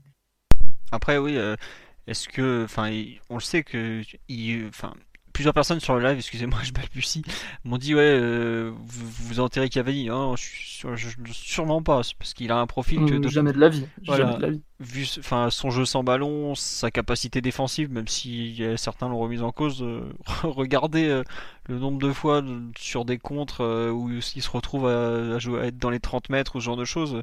C'est un joueur qui reste important pour les autres. C'est sûr que balle au pied, c'est pas forcément le plus élégant, même si c'est sûr que ça l'est pas. C'est pas le mhm. plus, le plus à même à combiner, mais par contre, on en a parlé un peu via Sarabia et via d'autres joueurs. Le, le, jeu sans ballon de Cavani reste quand même une référence il a un jeu sans ballon bien plus intense que qu'Icardi. Euh, Icardi, il a un, il a une espèce de feeling à l'ancienne pour toujours euh, semer le défenseur et trouver le, bon espace. Cavani, c'est plus, euh, il a ce feeling aussi bien sûr, mais c'est plus dans l'intensité. Il court plus, il court peut-être un petit peu plus vite en explosivité sur l'accélération. Et il fait des appels plus intenses en général. Il va souvent chercher dans le dos de la défense, le second poteau, le premier poteau. Icardi, c'est plus c'est plus dans la finesse et plus dans le timing euh, plutôt que, que sur le, physique vraiment. C'est des appels plus longs, Cavani. Ouais, Cavani, il court, euh, ouais, c'est ça. Il fait des appels à plus grande distance et parfois d'un peu plus loin aussi. Icardi, il faut qu'il attende vraiment d'être dans les 18 mètres ou dans les 16 mètres, ou même le point de pénalty pour faire son appel, que Cavani, euh, il part d'un petit peu plus loin parfois. Il y a un appel qui fait très bien Icardi, c'est pour longer. En fait, tu as un défenseur central qui va sortir par exemple sur le porteur, et, Cardi va prendre, va prendre dans le dos, longer un peu euh, la course du deuxième défenseur central. Tu un peu même excentré. Et il enchaîne avec une frappe croisée, un peu euh, un pied droit, pied gauche et en angle un peu fermé et en une touche, un peu en se retournant. Et il trouve très souvent le cadre et il finalise souvent. La Juve, il a, face à la Juve, il a dû marquer deux trois buts comme ça. Qui fait, qui fait assez bien. Mais par, après, Cavani, c'est toujours particulier parce que quand tu, si tu regardes aucun match du PSG et que tu regardes que les matchs euh, de l'été de, sélection, tu peux dire qu'il est dans le meilleur moment de sa carrière en termes techniques parce qu'il fait des choses en, sélection que tu l'as jamais vu. Euh, ah, mais les maillots sud-américains euh, transforment les joueurs. Enfin, je, sais pas. Tu regardes Cavani avec l'Uruguay, c'est le meilleur attaquant technique du monde, on dirait. Tu prends Paredes avec l'Argentine, il devient le meilleur récupérateur de la Copa. Tu prends Rames avec la Colombie, ça devient Zizou. Tu prends Maradona, il prend 20 kilos, euh, c'est magnifique. non, mais tous ces, tous ces Sud-Américains, il se passe un truc avec le maillot. Ah oui, bah évidemment. C'est assez irrationnel, hein, d'ailleurs. Euh, Omar, oui, tu as voulu parler, je crois, mais on est... je suis pas sûr. Est-ce que tu as des trucs à dire sur Icardi ou ça t'intéresse pas trop? Non, bah, je, je, je, me suis resservi du lait là après vous avoir écouté très d'accord sur son appel préférentiel, qui finalise souvent côté droit avec une, frappe sans contrôle. Euh, c'est bien d'avoir cassé tous les stéréotypes qu'on entend parce que c'est pas uniquement un, renard qui attend les, ballons, il est beaucoup plus fin techniquement qu'il n'y paraît. Euh, notamment sa capacité à garder le ballon de haut but pour faire remonter le bloc. Parce qu'il n'avait pas de milieu associatif quand il a joué à l'Inter. il n'avait pas de milieu tout court la plupart du temps. Donc euh, c'était très compliqué. Et, euh, et sa qualité en, en, touche directe sur les réceptions de centre, c'est clairement un des, un des meilleurs du monde. C'est un joueur qui a l'habitude d'être arrosé. Euh, dans, les meilleures périodes de l'Inter, il, y, a eu des matchs à 48, entre 48 et 52 centres. C'est euh, énorme. Il faut dire aux gens que c'est vraiment n'importe quoi. C'est beaucoup. Dire ça, Non, mais en gros, 52 centres, Sachant que en temps de jeu effectif, tu as 60 minutes à peu près, 60-65. L'Inter euh, centrait presque une fois par minute alors qu'ils ont même pas. Euh, ils avaient 50% de la possession. Ça veut dire qu'en gros, dès que tu es dans les, dans les 40 derniers mètres, tu centres en gros, pratiquement. Ouais, c'est ça. L'Inter l'an dernier, c'était. il sort... Juste, il sortait, euh, il sortait à 3 en défenseur. Enfin, D'Ambrosio, qui était l'arrière droit, il se positionnait en troisième central l'ailier droit, il, se, redescendait un peu d'un échelon, ça faisait comme un 3-4-3 en sortie de balle. La balle sortait à droite, tout de suite Politano envoyait un ballon sur Icardi en but en remise. Icardi contrôlait, il envoyait le ballon côté gauche à Perisic et après l'Inter courait, partait en, sorte de contre-attaque. Cette position-là, il centrait pour, euh, Icardi qui devait être à la, réception et finaliser. C'était un mouvement qu'il faisait assez souvent un taux de réussite assez variable, encore plus quand c'était Candreva côté droit qui, qui était amené à centrer quand l'Inter euh, basculait de l'autre côté. Regardez, enfin, il a des il a des stats de buts qui sont qui sont très très supérieurs et qui disent et qui disent pas la, médiocrité des, joueurs qu'il a dû euh, côtoyé pendant toutes ces années à l'Inter. Je dis pas que c'est la pire période de l'Inter de l'histoire parce que c'est un club qui en a connu d'autres. Mais, euh, mais bon, c'était l'Inter qui jouait avec des milieux Mvila, Kuzmanovic, euh, Jonathan, euh, enfin un truc comme ça. Quoi. C'est... Dodo, on passe, c'est Accompagné Icardi, enfin, c'était très compliqué. Bon, euh, je pense qu'on vous voulez rajouter quelque chose sur l'attaque? Parce qu'on en est déjà à près de 2h30 de podcast, même plus de 2h30, excusez-moi. Donc, euh, je pense qu'on va finir en beauté par le cas Neymar, donc, puisque il faut quand même en parler. On a, il y a eu tellement d'épisodes, on n'a pas tout fait. On vous a épargné les débats sur quelle offre il faut accepter et quelle offre il ne faut pas accepter, puisque finalement aucune n'a été acceptée.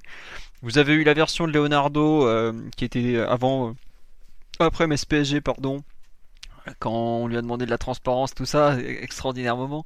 Non, mais en gros, euh, le PSG a considéré que l'offre n'était pas assez bonne. Le Barça nous a vendu une soupe à base de. On n'a jamais voulu proposer un seul joueur, alors que c'est complètement faux. Tout le monde sait qu'ils ont proposé des joueurs. Bref, chaque, chaque camp campe sur ses positions et ses excuses. Toujours est-il qu'aujourd'hui, Neymar est toujours sous contrat avec le PSG. Neymar est toujours un joueur du PSG.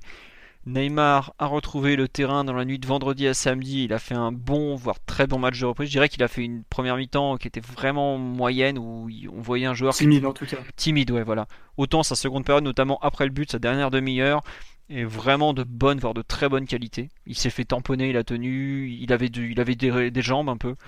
Mais euh, clairement, faut pas vous attendre à avoir un joueur à 100% samedi prochain contre Strasbourg, par exemple.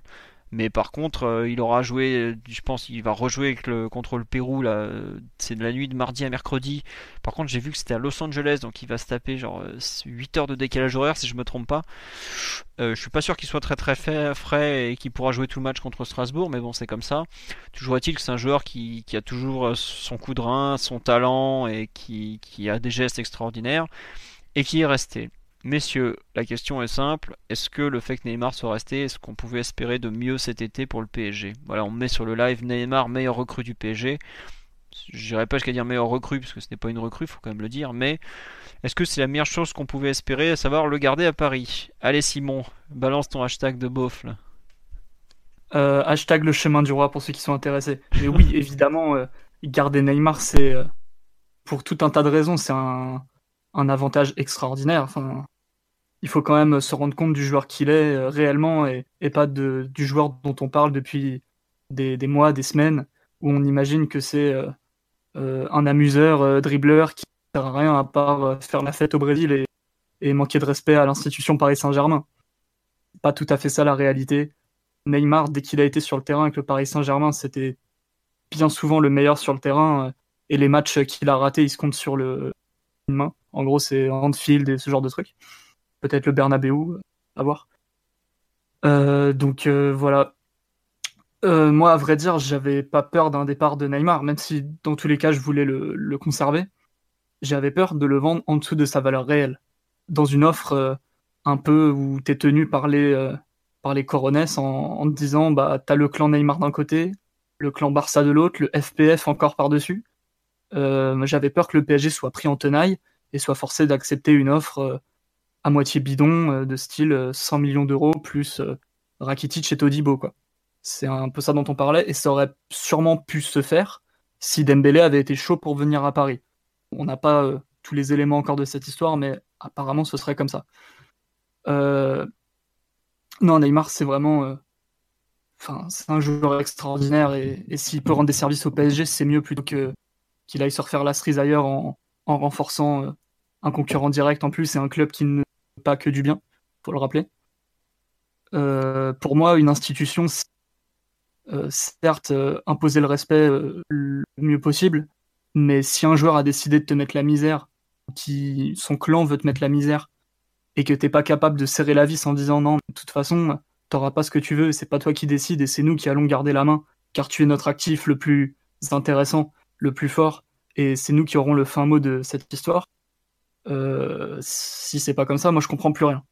Il se trouve que ça a été comme ça, que même s'il y a eu des touches pour que Neymar parte, eh bien il n'est pas parti. Leonardo est resté euh, sans doute ferme sur les offres et le Qatar est sans doute euh, resté ferme aussi, vu que en fin de compte c'est c'est bien leur argent avec lequel on joue. Donc voilà, c'est toute l'équipe qui change avec Neymar qui sera de retour dans l'effectif. c'est des ambitions qui changent aussi.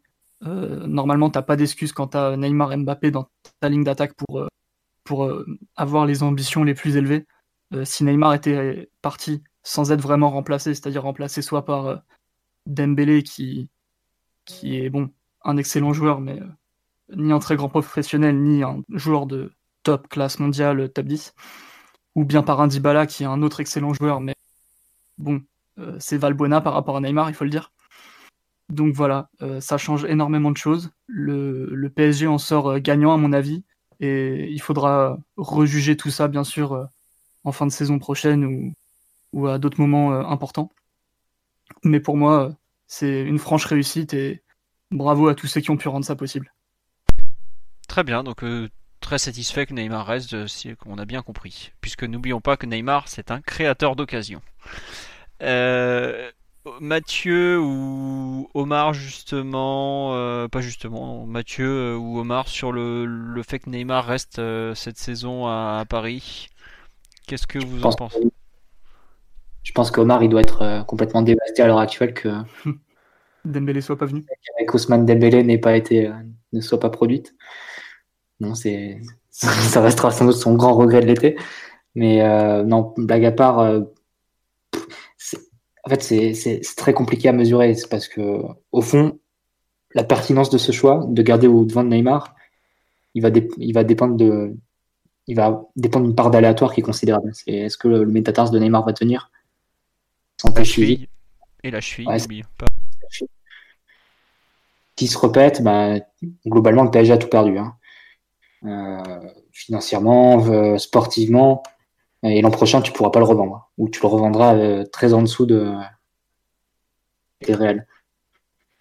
Et pour peu que Coutinho se refasse la cerise au Bayern ou, que Dembélé euh, fasse une bonne saison au, Barça, et tout le monde se dira mais le PSG aurait été complètement fou de ne pas accepter cette offre-là, de ne pas avoir pris euh, les 130 millions plus Dembélé plus, plus, un, plus un autre. Et si Neymar fait une saison pleine, tout le monde rigolera de ces offres-là en disant mais heureusement qu'on a qu'on les a qu'on les a pas acceptées. Neymar il vaut quatre fois plus que ça. Et, euh, et, probablement que si Neymar te fait une saison pleine, bonne satisfaction en Europe pour la saison. il y a une part d'aléatoire qui est énorme. C'est pour ça que c'est difficile de, de, préjuger et de, et de dire euh, que, que, Paris a pris la bonne décision ou non. globalement, on retient que le, je pense qu'on retiendra le, la dernière conférence de presse de Leonardo comme point final de ce dossier. Minute où tu comprends absolument rien de ce qu'il veut te dire. Tu sais qu'il t'embobine complètement. Mais bon, tu retiens, tu retiens juste qu'il a un peu manipulé tout le monde et que, avec sa, sa sortie sur parents, c'est que vraiment mis, a jamais vraiment mis une offre qui correspondait au, au desiderata du. C'était assez prévisible et sportivement, on va, on va maintenant, euh, on va maintenant voir ce qui advient parce qu'il y a une réintégration à, faire. Il y a aussi une gestion sportive qui est un peu autour qui va être, qui va être différente. Euh, ce qui va se passer au niveau, euh, voilà, est-ce que Neymar va, va sauter des matchs comme l'an dernier? Est-ce que Neymar va refaire un anniversaire médiatisé comme l'an dernier aussi, comme la saison d'avant aussi? Est-ce qu'il va, est-ce va s'autoriser à nouveau le carnaval en cours de saison? Enfin, Ce genre de choses qui va être va devoir être géré par le PSG. Voilà, c'était un peu le. C'était l'un des buts aussi du retour de Leonardo. C'est comment tu, tu, tu réinverses le, rapport de force avec Neymar qui, qui est un moment quand même très compliqué de sa carrière et qui doit se relancer. Cadre que, que doit pouvoir lui imposer le club maintenant. Je, me permets de, de, continuer. Je trouve que on est arrivé à un moment avec Neymar où c'est le moment de montrer que le club a grandi en fait. C'est-à-dire que tu t'es fait piétiner globalement pendant deux ans, il a fait ce qu'il voulait, faut quand même le dire, hein. il t'a piétiné littéralement, c'est pas grave, hein, il y en a d'autres. Euh, vaut mieux être piétiné par Neymar que par Ressé, hein, faut, pas l'oublier. Mais euh, est-ce qu'aujourd'hui tu vas être euh, en mesure de, de le faire redevenir joueur de foot? Est-ce que tu vas être en mesure de le faire un peu plus porter ton projet qu'il ne l'a fait pendant les deux premières années qu'il a, qu'il a, qu'il a joué à Paris? Euh, est-ce que tu vas être en mesure de justement mieux gérer, comme tu as parlé des à côté, l'anniversaire, euh, la sœur, enfin toutes les conneries, quoi, on sait ce que, ce que ça veut dire. Euh, et surtout, est-ce que tu vas pouvoir profiter réellement et enfin du joueur que tu as acheté 222 millions d'euros? Parce qu'aujourd'hui, le plus gros souci, ça reste quand même que tu as payé un mec qui a joué un seul match post-phase de poule quand même. En étant même pas extraordinaire ce jour-là d'ailleurs, mais bon, ça c'est autre chose. C'est un peu, je trouve, tout l'enjeu de, cette saison, enfin pas tout l'enjeu parce qu'il y a quand même bien d'autres enjeux, mais c'est un des grands points de la saison qui te permettra de définir si tu vas aller loin ou pas dans, ton objectif le plus, important, c'est la Ligue des Champions, parce que je, mets ce que vous voulez. Euh, je sais qu'avec Neymar, lors du match retour contre Manchester ou lors de l'aller, euh, il n'y avait pas photo entre les deux. Bref, je trouve que c'est faudra voir un peu ce qu'il est capable de t'apporter sur le moyen terme. Parce que le court terme, on va voir, il y a déjà la reprise physique. Il faudra voir aussi la gestion un peu entre lui et les supporters, ce qu'on m'a parlé. Est-ce que qu'est-ce que vous pensez de, des sifflets, du cube, tout ça Honnêtement, euh, ça s'oubliera vite les sifflets. Hein. Les sifflets du mois d'août, euh, c'est pas forcément les sifflets du mois de mars. Euh, si un mec comme Kezman a réussi à être applaudi après avoir jeté son maillot par terre, je suis sûr que Neymar est largement capable d'être applaudi et même d'avoir peut-être pas son nom chanté parce qu'on a vu que Verratti n'avait plus sa chanson depuis l'été 2017, mais ça c'est pas. Enfin, ça j'ai envie de dire, ça fait partie du folklore du football, mais les enjeux autour de Neymar, euh, Mathieu en a parlé. Quand tu, si le mec se repète la cheville, euh, sa valeur marchande, elle va pour le coup vraiment s'effondrer. Et là, le, dernier, à avoir été sifflé en août, euh, Philo, c'est. C'est qui? J'ai pas compris, excuse-moi.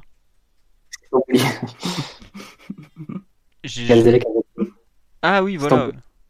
Effectivement, mais bon, euh, ça, tu vois, les sifflets, ça, va, ça vient. Honnêtement, c'est pas, c'est pas grave, quoi. Non, moi, ce, que, ce qui m'inquiète plus, c'est le, c'est vraiment est-ce qu'il va être en mesure de t'apporter ce que t'attends? Est-ce que, à quel point le PSG a su inverser le rapport de force cette année et comment il va savoir gérer Neymar sur l'année à venir? Sur ce, Omar, on attend ton avis, toi qui pensais qu'il fallait le liquider.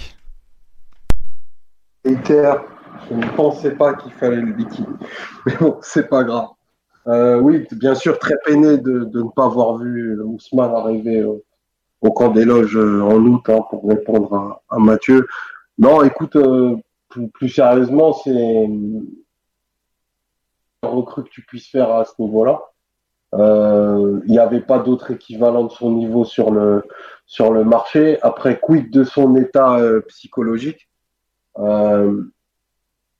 Neymar va, Neymar et surtout les autres vont accepter qu'il soit de suite, de facto, remis totalement au centre de l'équipe et, et, de, de redevenir le mec le plus important de l'effectif alors qu'il a fait des, apparemment des pieds et des mains pour quitter cet effectif qui, à sa mesure, euh, il, y a, il, trouvait pas à sa mesure il y a quelques semaines. Donc euh, ça aussi, euh, à charge de tout rôle de, de reconstruire de ça. Maintenant, après, j'ai pas de doute que, que la meilleure version de Neymar nous amènera probablement à un niveau qu'on n'a pas atteint euh, ces dernières années. J'espère que, que sa santé lui, lui permettra et, surtout qu'il quitte euh, que les, les rubriques qui sont pas liées au football parce que il a rien à y faire. Un, un joueur de son niveau et, et, de sa qualité doit donner bien mieux que tout ce qu'il a donné pour le moment et, et que et que il inscrive son nom dans, dans les grandes rencontres quoi. Parce que c'est c'est là où on l'attend et c'est ce qu'un joueur de sa de sa dimension qui est l'un des plus grands qui ait jamais eu doit doit faire. PSG comme ça ça aurait vraiment été regrettable et, et j'aurais trouvé que ça aurait été un échec sans nom. Euh, là voilà. Table rase de tout ce qui s'est passé cet été c'était lourd. J'espère que psychologiquement, lui pourra se remettre euh, chose et qu'on et qu'on avance, clairement. Psychologiquement, ça, je sais pas s'il va s'en remettre et tout ça. Euh, mais en fait, en gros, je pense que le type, il a juste envie de jouer, quoi. Enfin, tu le vois sur le terrain avec le Brésil, là, contre le, la Colombie il y a trois jours. Il avait qu'une envie, c'est de jouer, quoi. Donc, euh, je pense qu'il s'en remettra. Après, tu vois, la trêve internationale est quand même plutôt tombée au bon moment. Donc, on verra euh, comment ça va être. Et puis, je pense qu'il a une occasion en or de se racheter au niveau des, aux yeux des supporters. Ça sera pas la Ligue des Champions. C'est que trois jours, quatre jours, pardon, après Real PSG, t'as Lyon PSG. Et Lyon PSG, là, lui, il sera, il sera sur le terrain parce qu'il n'y a pas le choix. Il, il sera pas suspendu. Bah, quand Neymar n'est pas suspendu, il joue quoi. Et ça peut être entre guillemets la, première étape du quelque part du je vais pas envie de dire du chemin du roi, mais du chemin un peu de la rédemption pour, euh, pour l'ami Neymar. Quoi. C'est, comme ça, c'est que il, ne peut gagner son salut que par le terrain, puisqu'il il a décidé qu'il ne, il ne parlerait pas. Donc euh, il va pas nous faire la vidéo avec les joues rouges de, de Verratti, clairement. Et... Il a décidé non, mais quand je te dis qu'il a pas parlé de l'été, donc à partir, je vois pas, sachant qu'il a à aucun moment il a pris la parole pour vouloir revenir à Barcelone, est-ce que vous pensez vraiment qu'il va prendre la parole pour s'exprimer auprès des supporters du PSG ah, Je l'imagine pas du tout faire un Canal Football Club pendant une heure et demie. Non, pas un Canal Football Club, mais une vidéo sur le site, par exemple. Ça, c'est comme. Oui, oui, il sera dans nos comments lundi prochain, t'inquiète pas. Ouais, c'est ça. Neymar est un joueur qui ne, qui ne qui ne s'excusera pas. Il est Neymar, il va pas s'excuser parce, parce qu'il y a 200 mecs qui l'ont sifflé ou insulté au, stade. Puis il estime qu'il c'est, c'est pas lui qui leur doit des choses, c'est eux qui leur. Enfin, vous voyez ce que je veux dire Il s'estime pas redevable de ces gens-là, il leur doit rien, il a pas à s'excuser, il est. Enfin, quelque part, j'aime pas dire ça, mais même ça se voit dans son jeu. Neymar, c'est un mal élevé du football et c'est pas méchant. Hein. c'est juste que il est pas là pour, euh, pour être euh, pour respecter, pour faire des courbettes et tout ça face à des, des normes. C'est lui qui les écrit les ah, normes. C'est pas, pas, un suceur comme d'autres. Hein. Non, c'est pas... non, mais tu vois, non, non, mais c'est même pas ça, Simon. Tu vois, juste que Neymar est tellement au-dessus, c'était un joueur tellement à part qu'il. Euh, qu'il des choses. Hein. voilà. Mais il peut lui imposer quoi le club en termes d'excuses? Ils vont lui, ils vont lui mettre un flingue sur la tempe et dire allez dis tu t'excuses. Mais jamais ils feront ça. Le club aujourd'hui, il pense, je pense, enfin c'est pas une info quoi que ce soit. Pour moi, le club il tente surtout de recoller les bouts, à savoir faire impliquer le mec qui t'a coûté 222 millions dans ton projet collectif, tout simplement. Parce que sinon, tu peux vraiment aller à la catastrophe. S'il joue à l'économie toute l'année, tu peux vraiment avoir des gros problèmes. Alors qu'aujourd'hui, le club a pas envie, je pense qu'il a pas envie de partir dans un conflit. Il va dire bon allez, peut-être pas d'excuses mais euh, apporte sur le terrain ce que tu es au moins censé apporter. Quoi. On te demande au moins d'être bon, alors sois bon. À partir de là, on verra. Quoi. Ouais, je sais pas vous, moi, euh, l'hypothèse de Neymar euh, qui, qui joue en marchand et qui est pas content, j'y crois pas une seule seconde. C'est pas du tout dans sa personnalité de base. Enfin, je sais pas, en instance de départ du Barça en 2017, quelques jours avant, il fait un match de mammouth en se tabassant avec tout le monde face au Real Madrid en amical. C'était un match amical, mais bon, si vous vous en rappelez bien, ça jouait sévèrement. Et puis même globalement sur le terrain, ça n'a jamais été quelqu'un euh, de perdu sportivement. Le problème c'est quand il n'était pas sur le terrain. Donc euh, dès qu'il va y retourner, je vois pas pourquoi il serait pas bon. À, moins qu'il ait trop de problèmes physiques ou, ou je sais pas, mais ça, ça m'étonnerait quoi. Ça se voit qu'il, ça se voit déjà qu'il a un ego, en plus d'aimer le ballon, qu'il a un ego et que ça m'étonnerait qu'il passe un an à rien faire en, laissant d'autres joueurs euh, encore lui passer devant dans la, dans la hiérarchie du Ballon d'Or, dans la hiérarchie mondiale, euh, sur le marché des transferts aussi, s'il veut vraiment partir euh, toujours dans un an et qu'il a envie de d'aller dans un club meilleur que le PSG, il faudra qu'il sera bon. Enfin, personne mettra 150, 180, 200 millions sur lui s'il fait une année blanche entre guillemets, mais j'y crois pas une seule seconde. Bah, aujourd'hui, il, peut pas se permettre à 27 ans de faire une année euh, en claquette. Il, ne peut... Ah et puis même, c'est c'est même pas respecter qui il est, à savoir un joueur hors norme, quoi. C'est pas. Je vois pas comment il peut même accepter par rapport à lui-même d'être dans l'entre-deux, d'être là à attendre que l'année se passe. Mais non, t'es Neymar, tu dois être. T'as Mbappé dans ton équipe, tu peux pas te permettre d'être dans son ombre. Tout simplement. C'est juste ça. Et même ne serait-ce que. On a parlé de l'extraordinaire densité de la ligne d'attaque. Ne serait-ce que pour son ego, il se doit d'être le meilleur de cette ligne d'attaque. Il faut pas croire. Enfin, moi, je sais que certains s'étaient moqués après la Coupe du Monde 2018 des, échos de jalouserie, de, jalousie, pardon, excusez-moi. 3 heures de podcast, ça use, ça use. De, par exemple de Neymar envers Mbappé. Mais encore heureux qu'il y ait de la jalousie. C'est normal à ce niveau-là. On, parle de, de super athlètes dont l'ego fait clairement partie du, enfin entre guillemets permet d'exprimer le, talent et tout ça et il faut qu'il y ait de la jalousie qui soit qui tente d'être les meilleurs entre eux c'est cette concurrence qui te fait avancer et voilà quoi.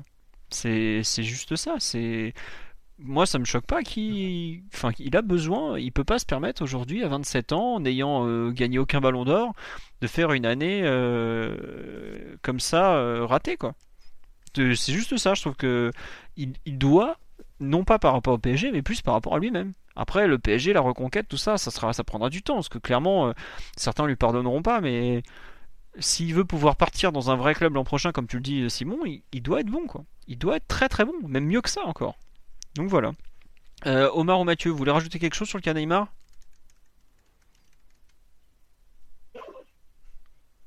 Non, rien de très particulier à ajouter. Hein. Franchement, euh, comme tu le dis très justement, le, plus important à mon sens, c'est que même avant de nous, de nous le devoir à nous, quoi. C'est quand, quand t'es quand ce qu'il a été, être ce qu'il n'est pas encore. Ou là, c'est un peu compliqué tout ça. Bah, tu peux pas faire une, tu peux pas mettre les claquettes et, te dire que le PSG c'est pas assez bien pour toi. Euh, Neymar, c'est un joueur du haut de la pyramide et, il a un an pour le, enfin même pas pour le prouver, mais pour euh, pour se remettre sur la carte. Quoi. Bah écoute, ça sera la conclusion, puisqu'on en est presque à 3 heures de podcast. Donc comme tous les ans, vous voyez, le podcast de débrief du Mercato est très long. On espère que ça vous a plu. Euh, techniquement, voilà, il y avait encore des petits soucis, il y avait le son qui coupait un peu, mais bon, par rapport à la dernière fois, je pense que c'était beaucoup mieux. J'espère que ça vous a plu. Je vais vous souhaiter une bonne soirée à tous. Alors maintenant, je vous rappelle que je sais comment on coupe le podcast, donc voilà.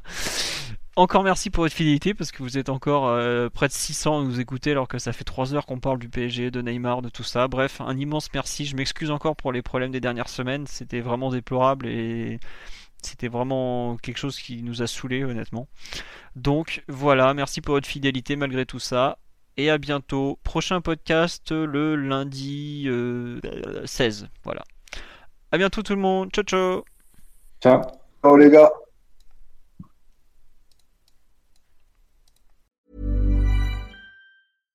When you make decisions for your company, you look for the no-brainers. And if you have a lot of mailing to do, stamps.com is the ultimate no-brainer. It streamlines your processes to make your business more efficient which makes you less busy.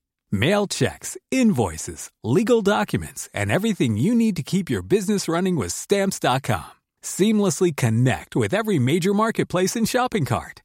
Schedule package pickups and see your cheapest and fastest shipping options from different carriers. With rates up to 89% off USPS and UPS rates. And with the Stamps.com mobile app, you can take care of mailing and shipping wherever you are. Make the same no-brainer decision as over 1 million other businesses with stamps.com. Sign up with code program for a 4-week trial plus free postage and a free digital scale. No long-term commitments or contracts. That's stamps.com. Code program.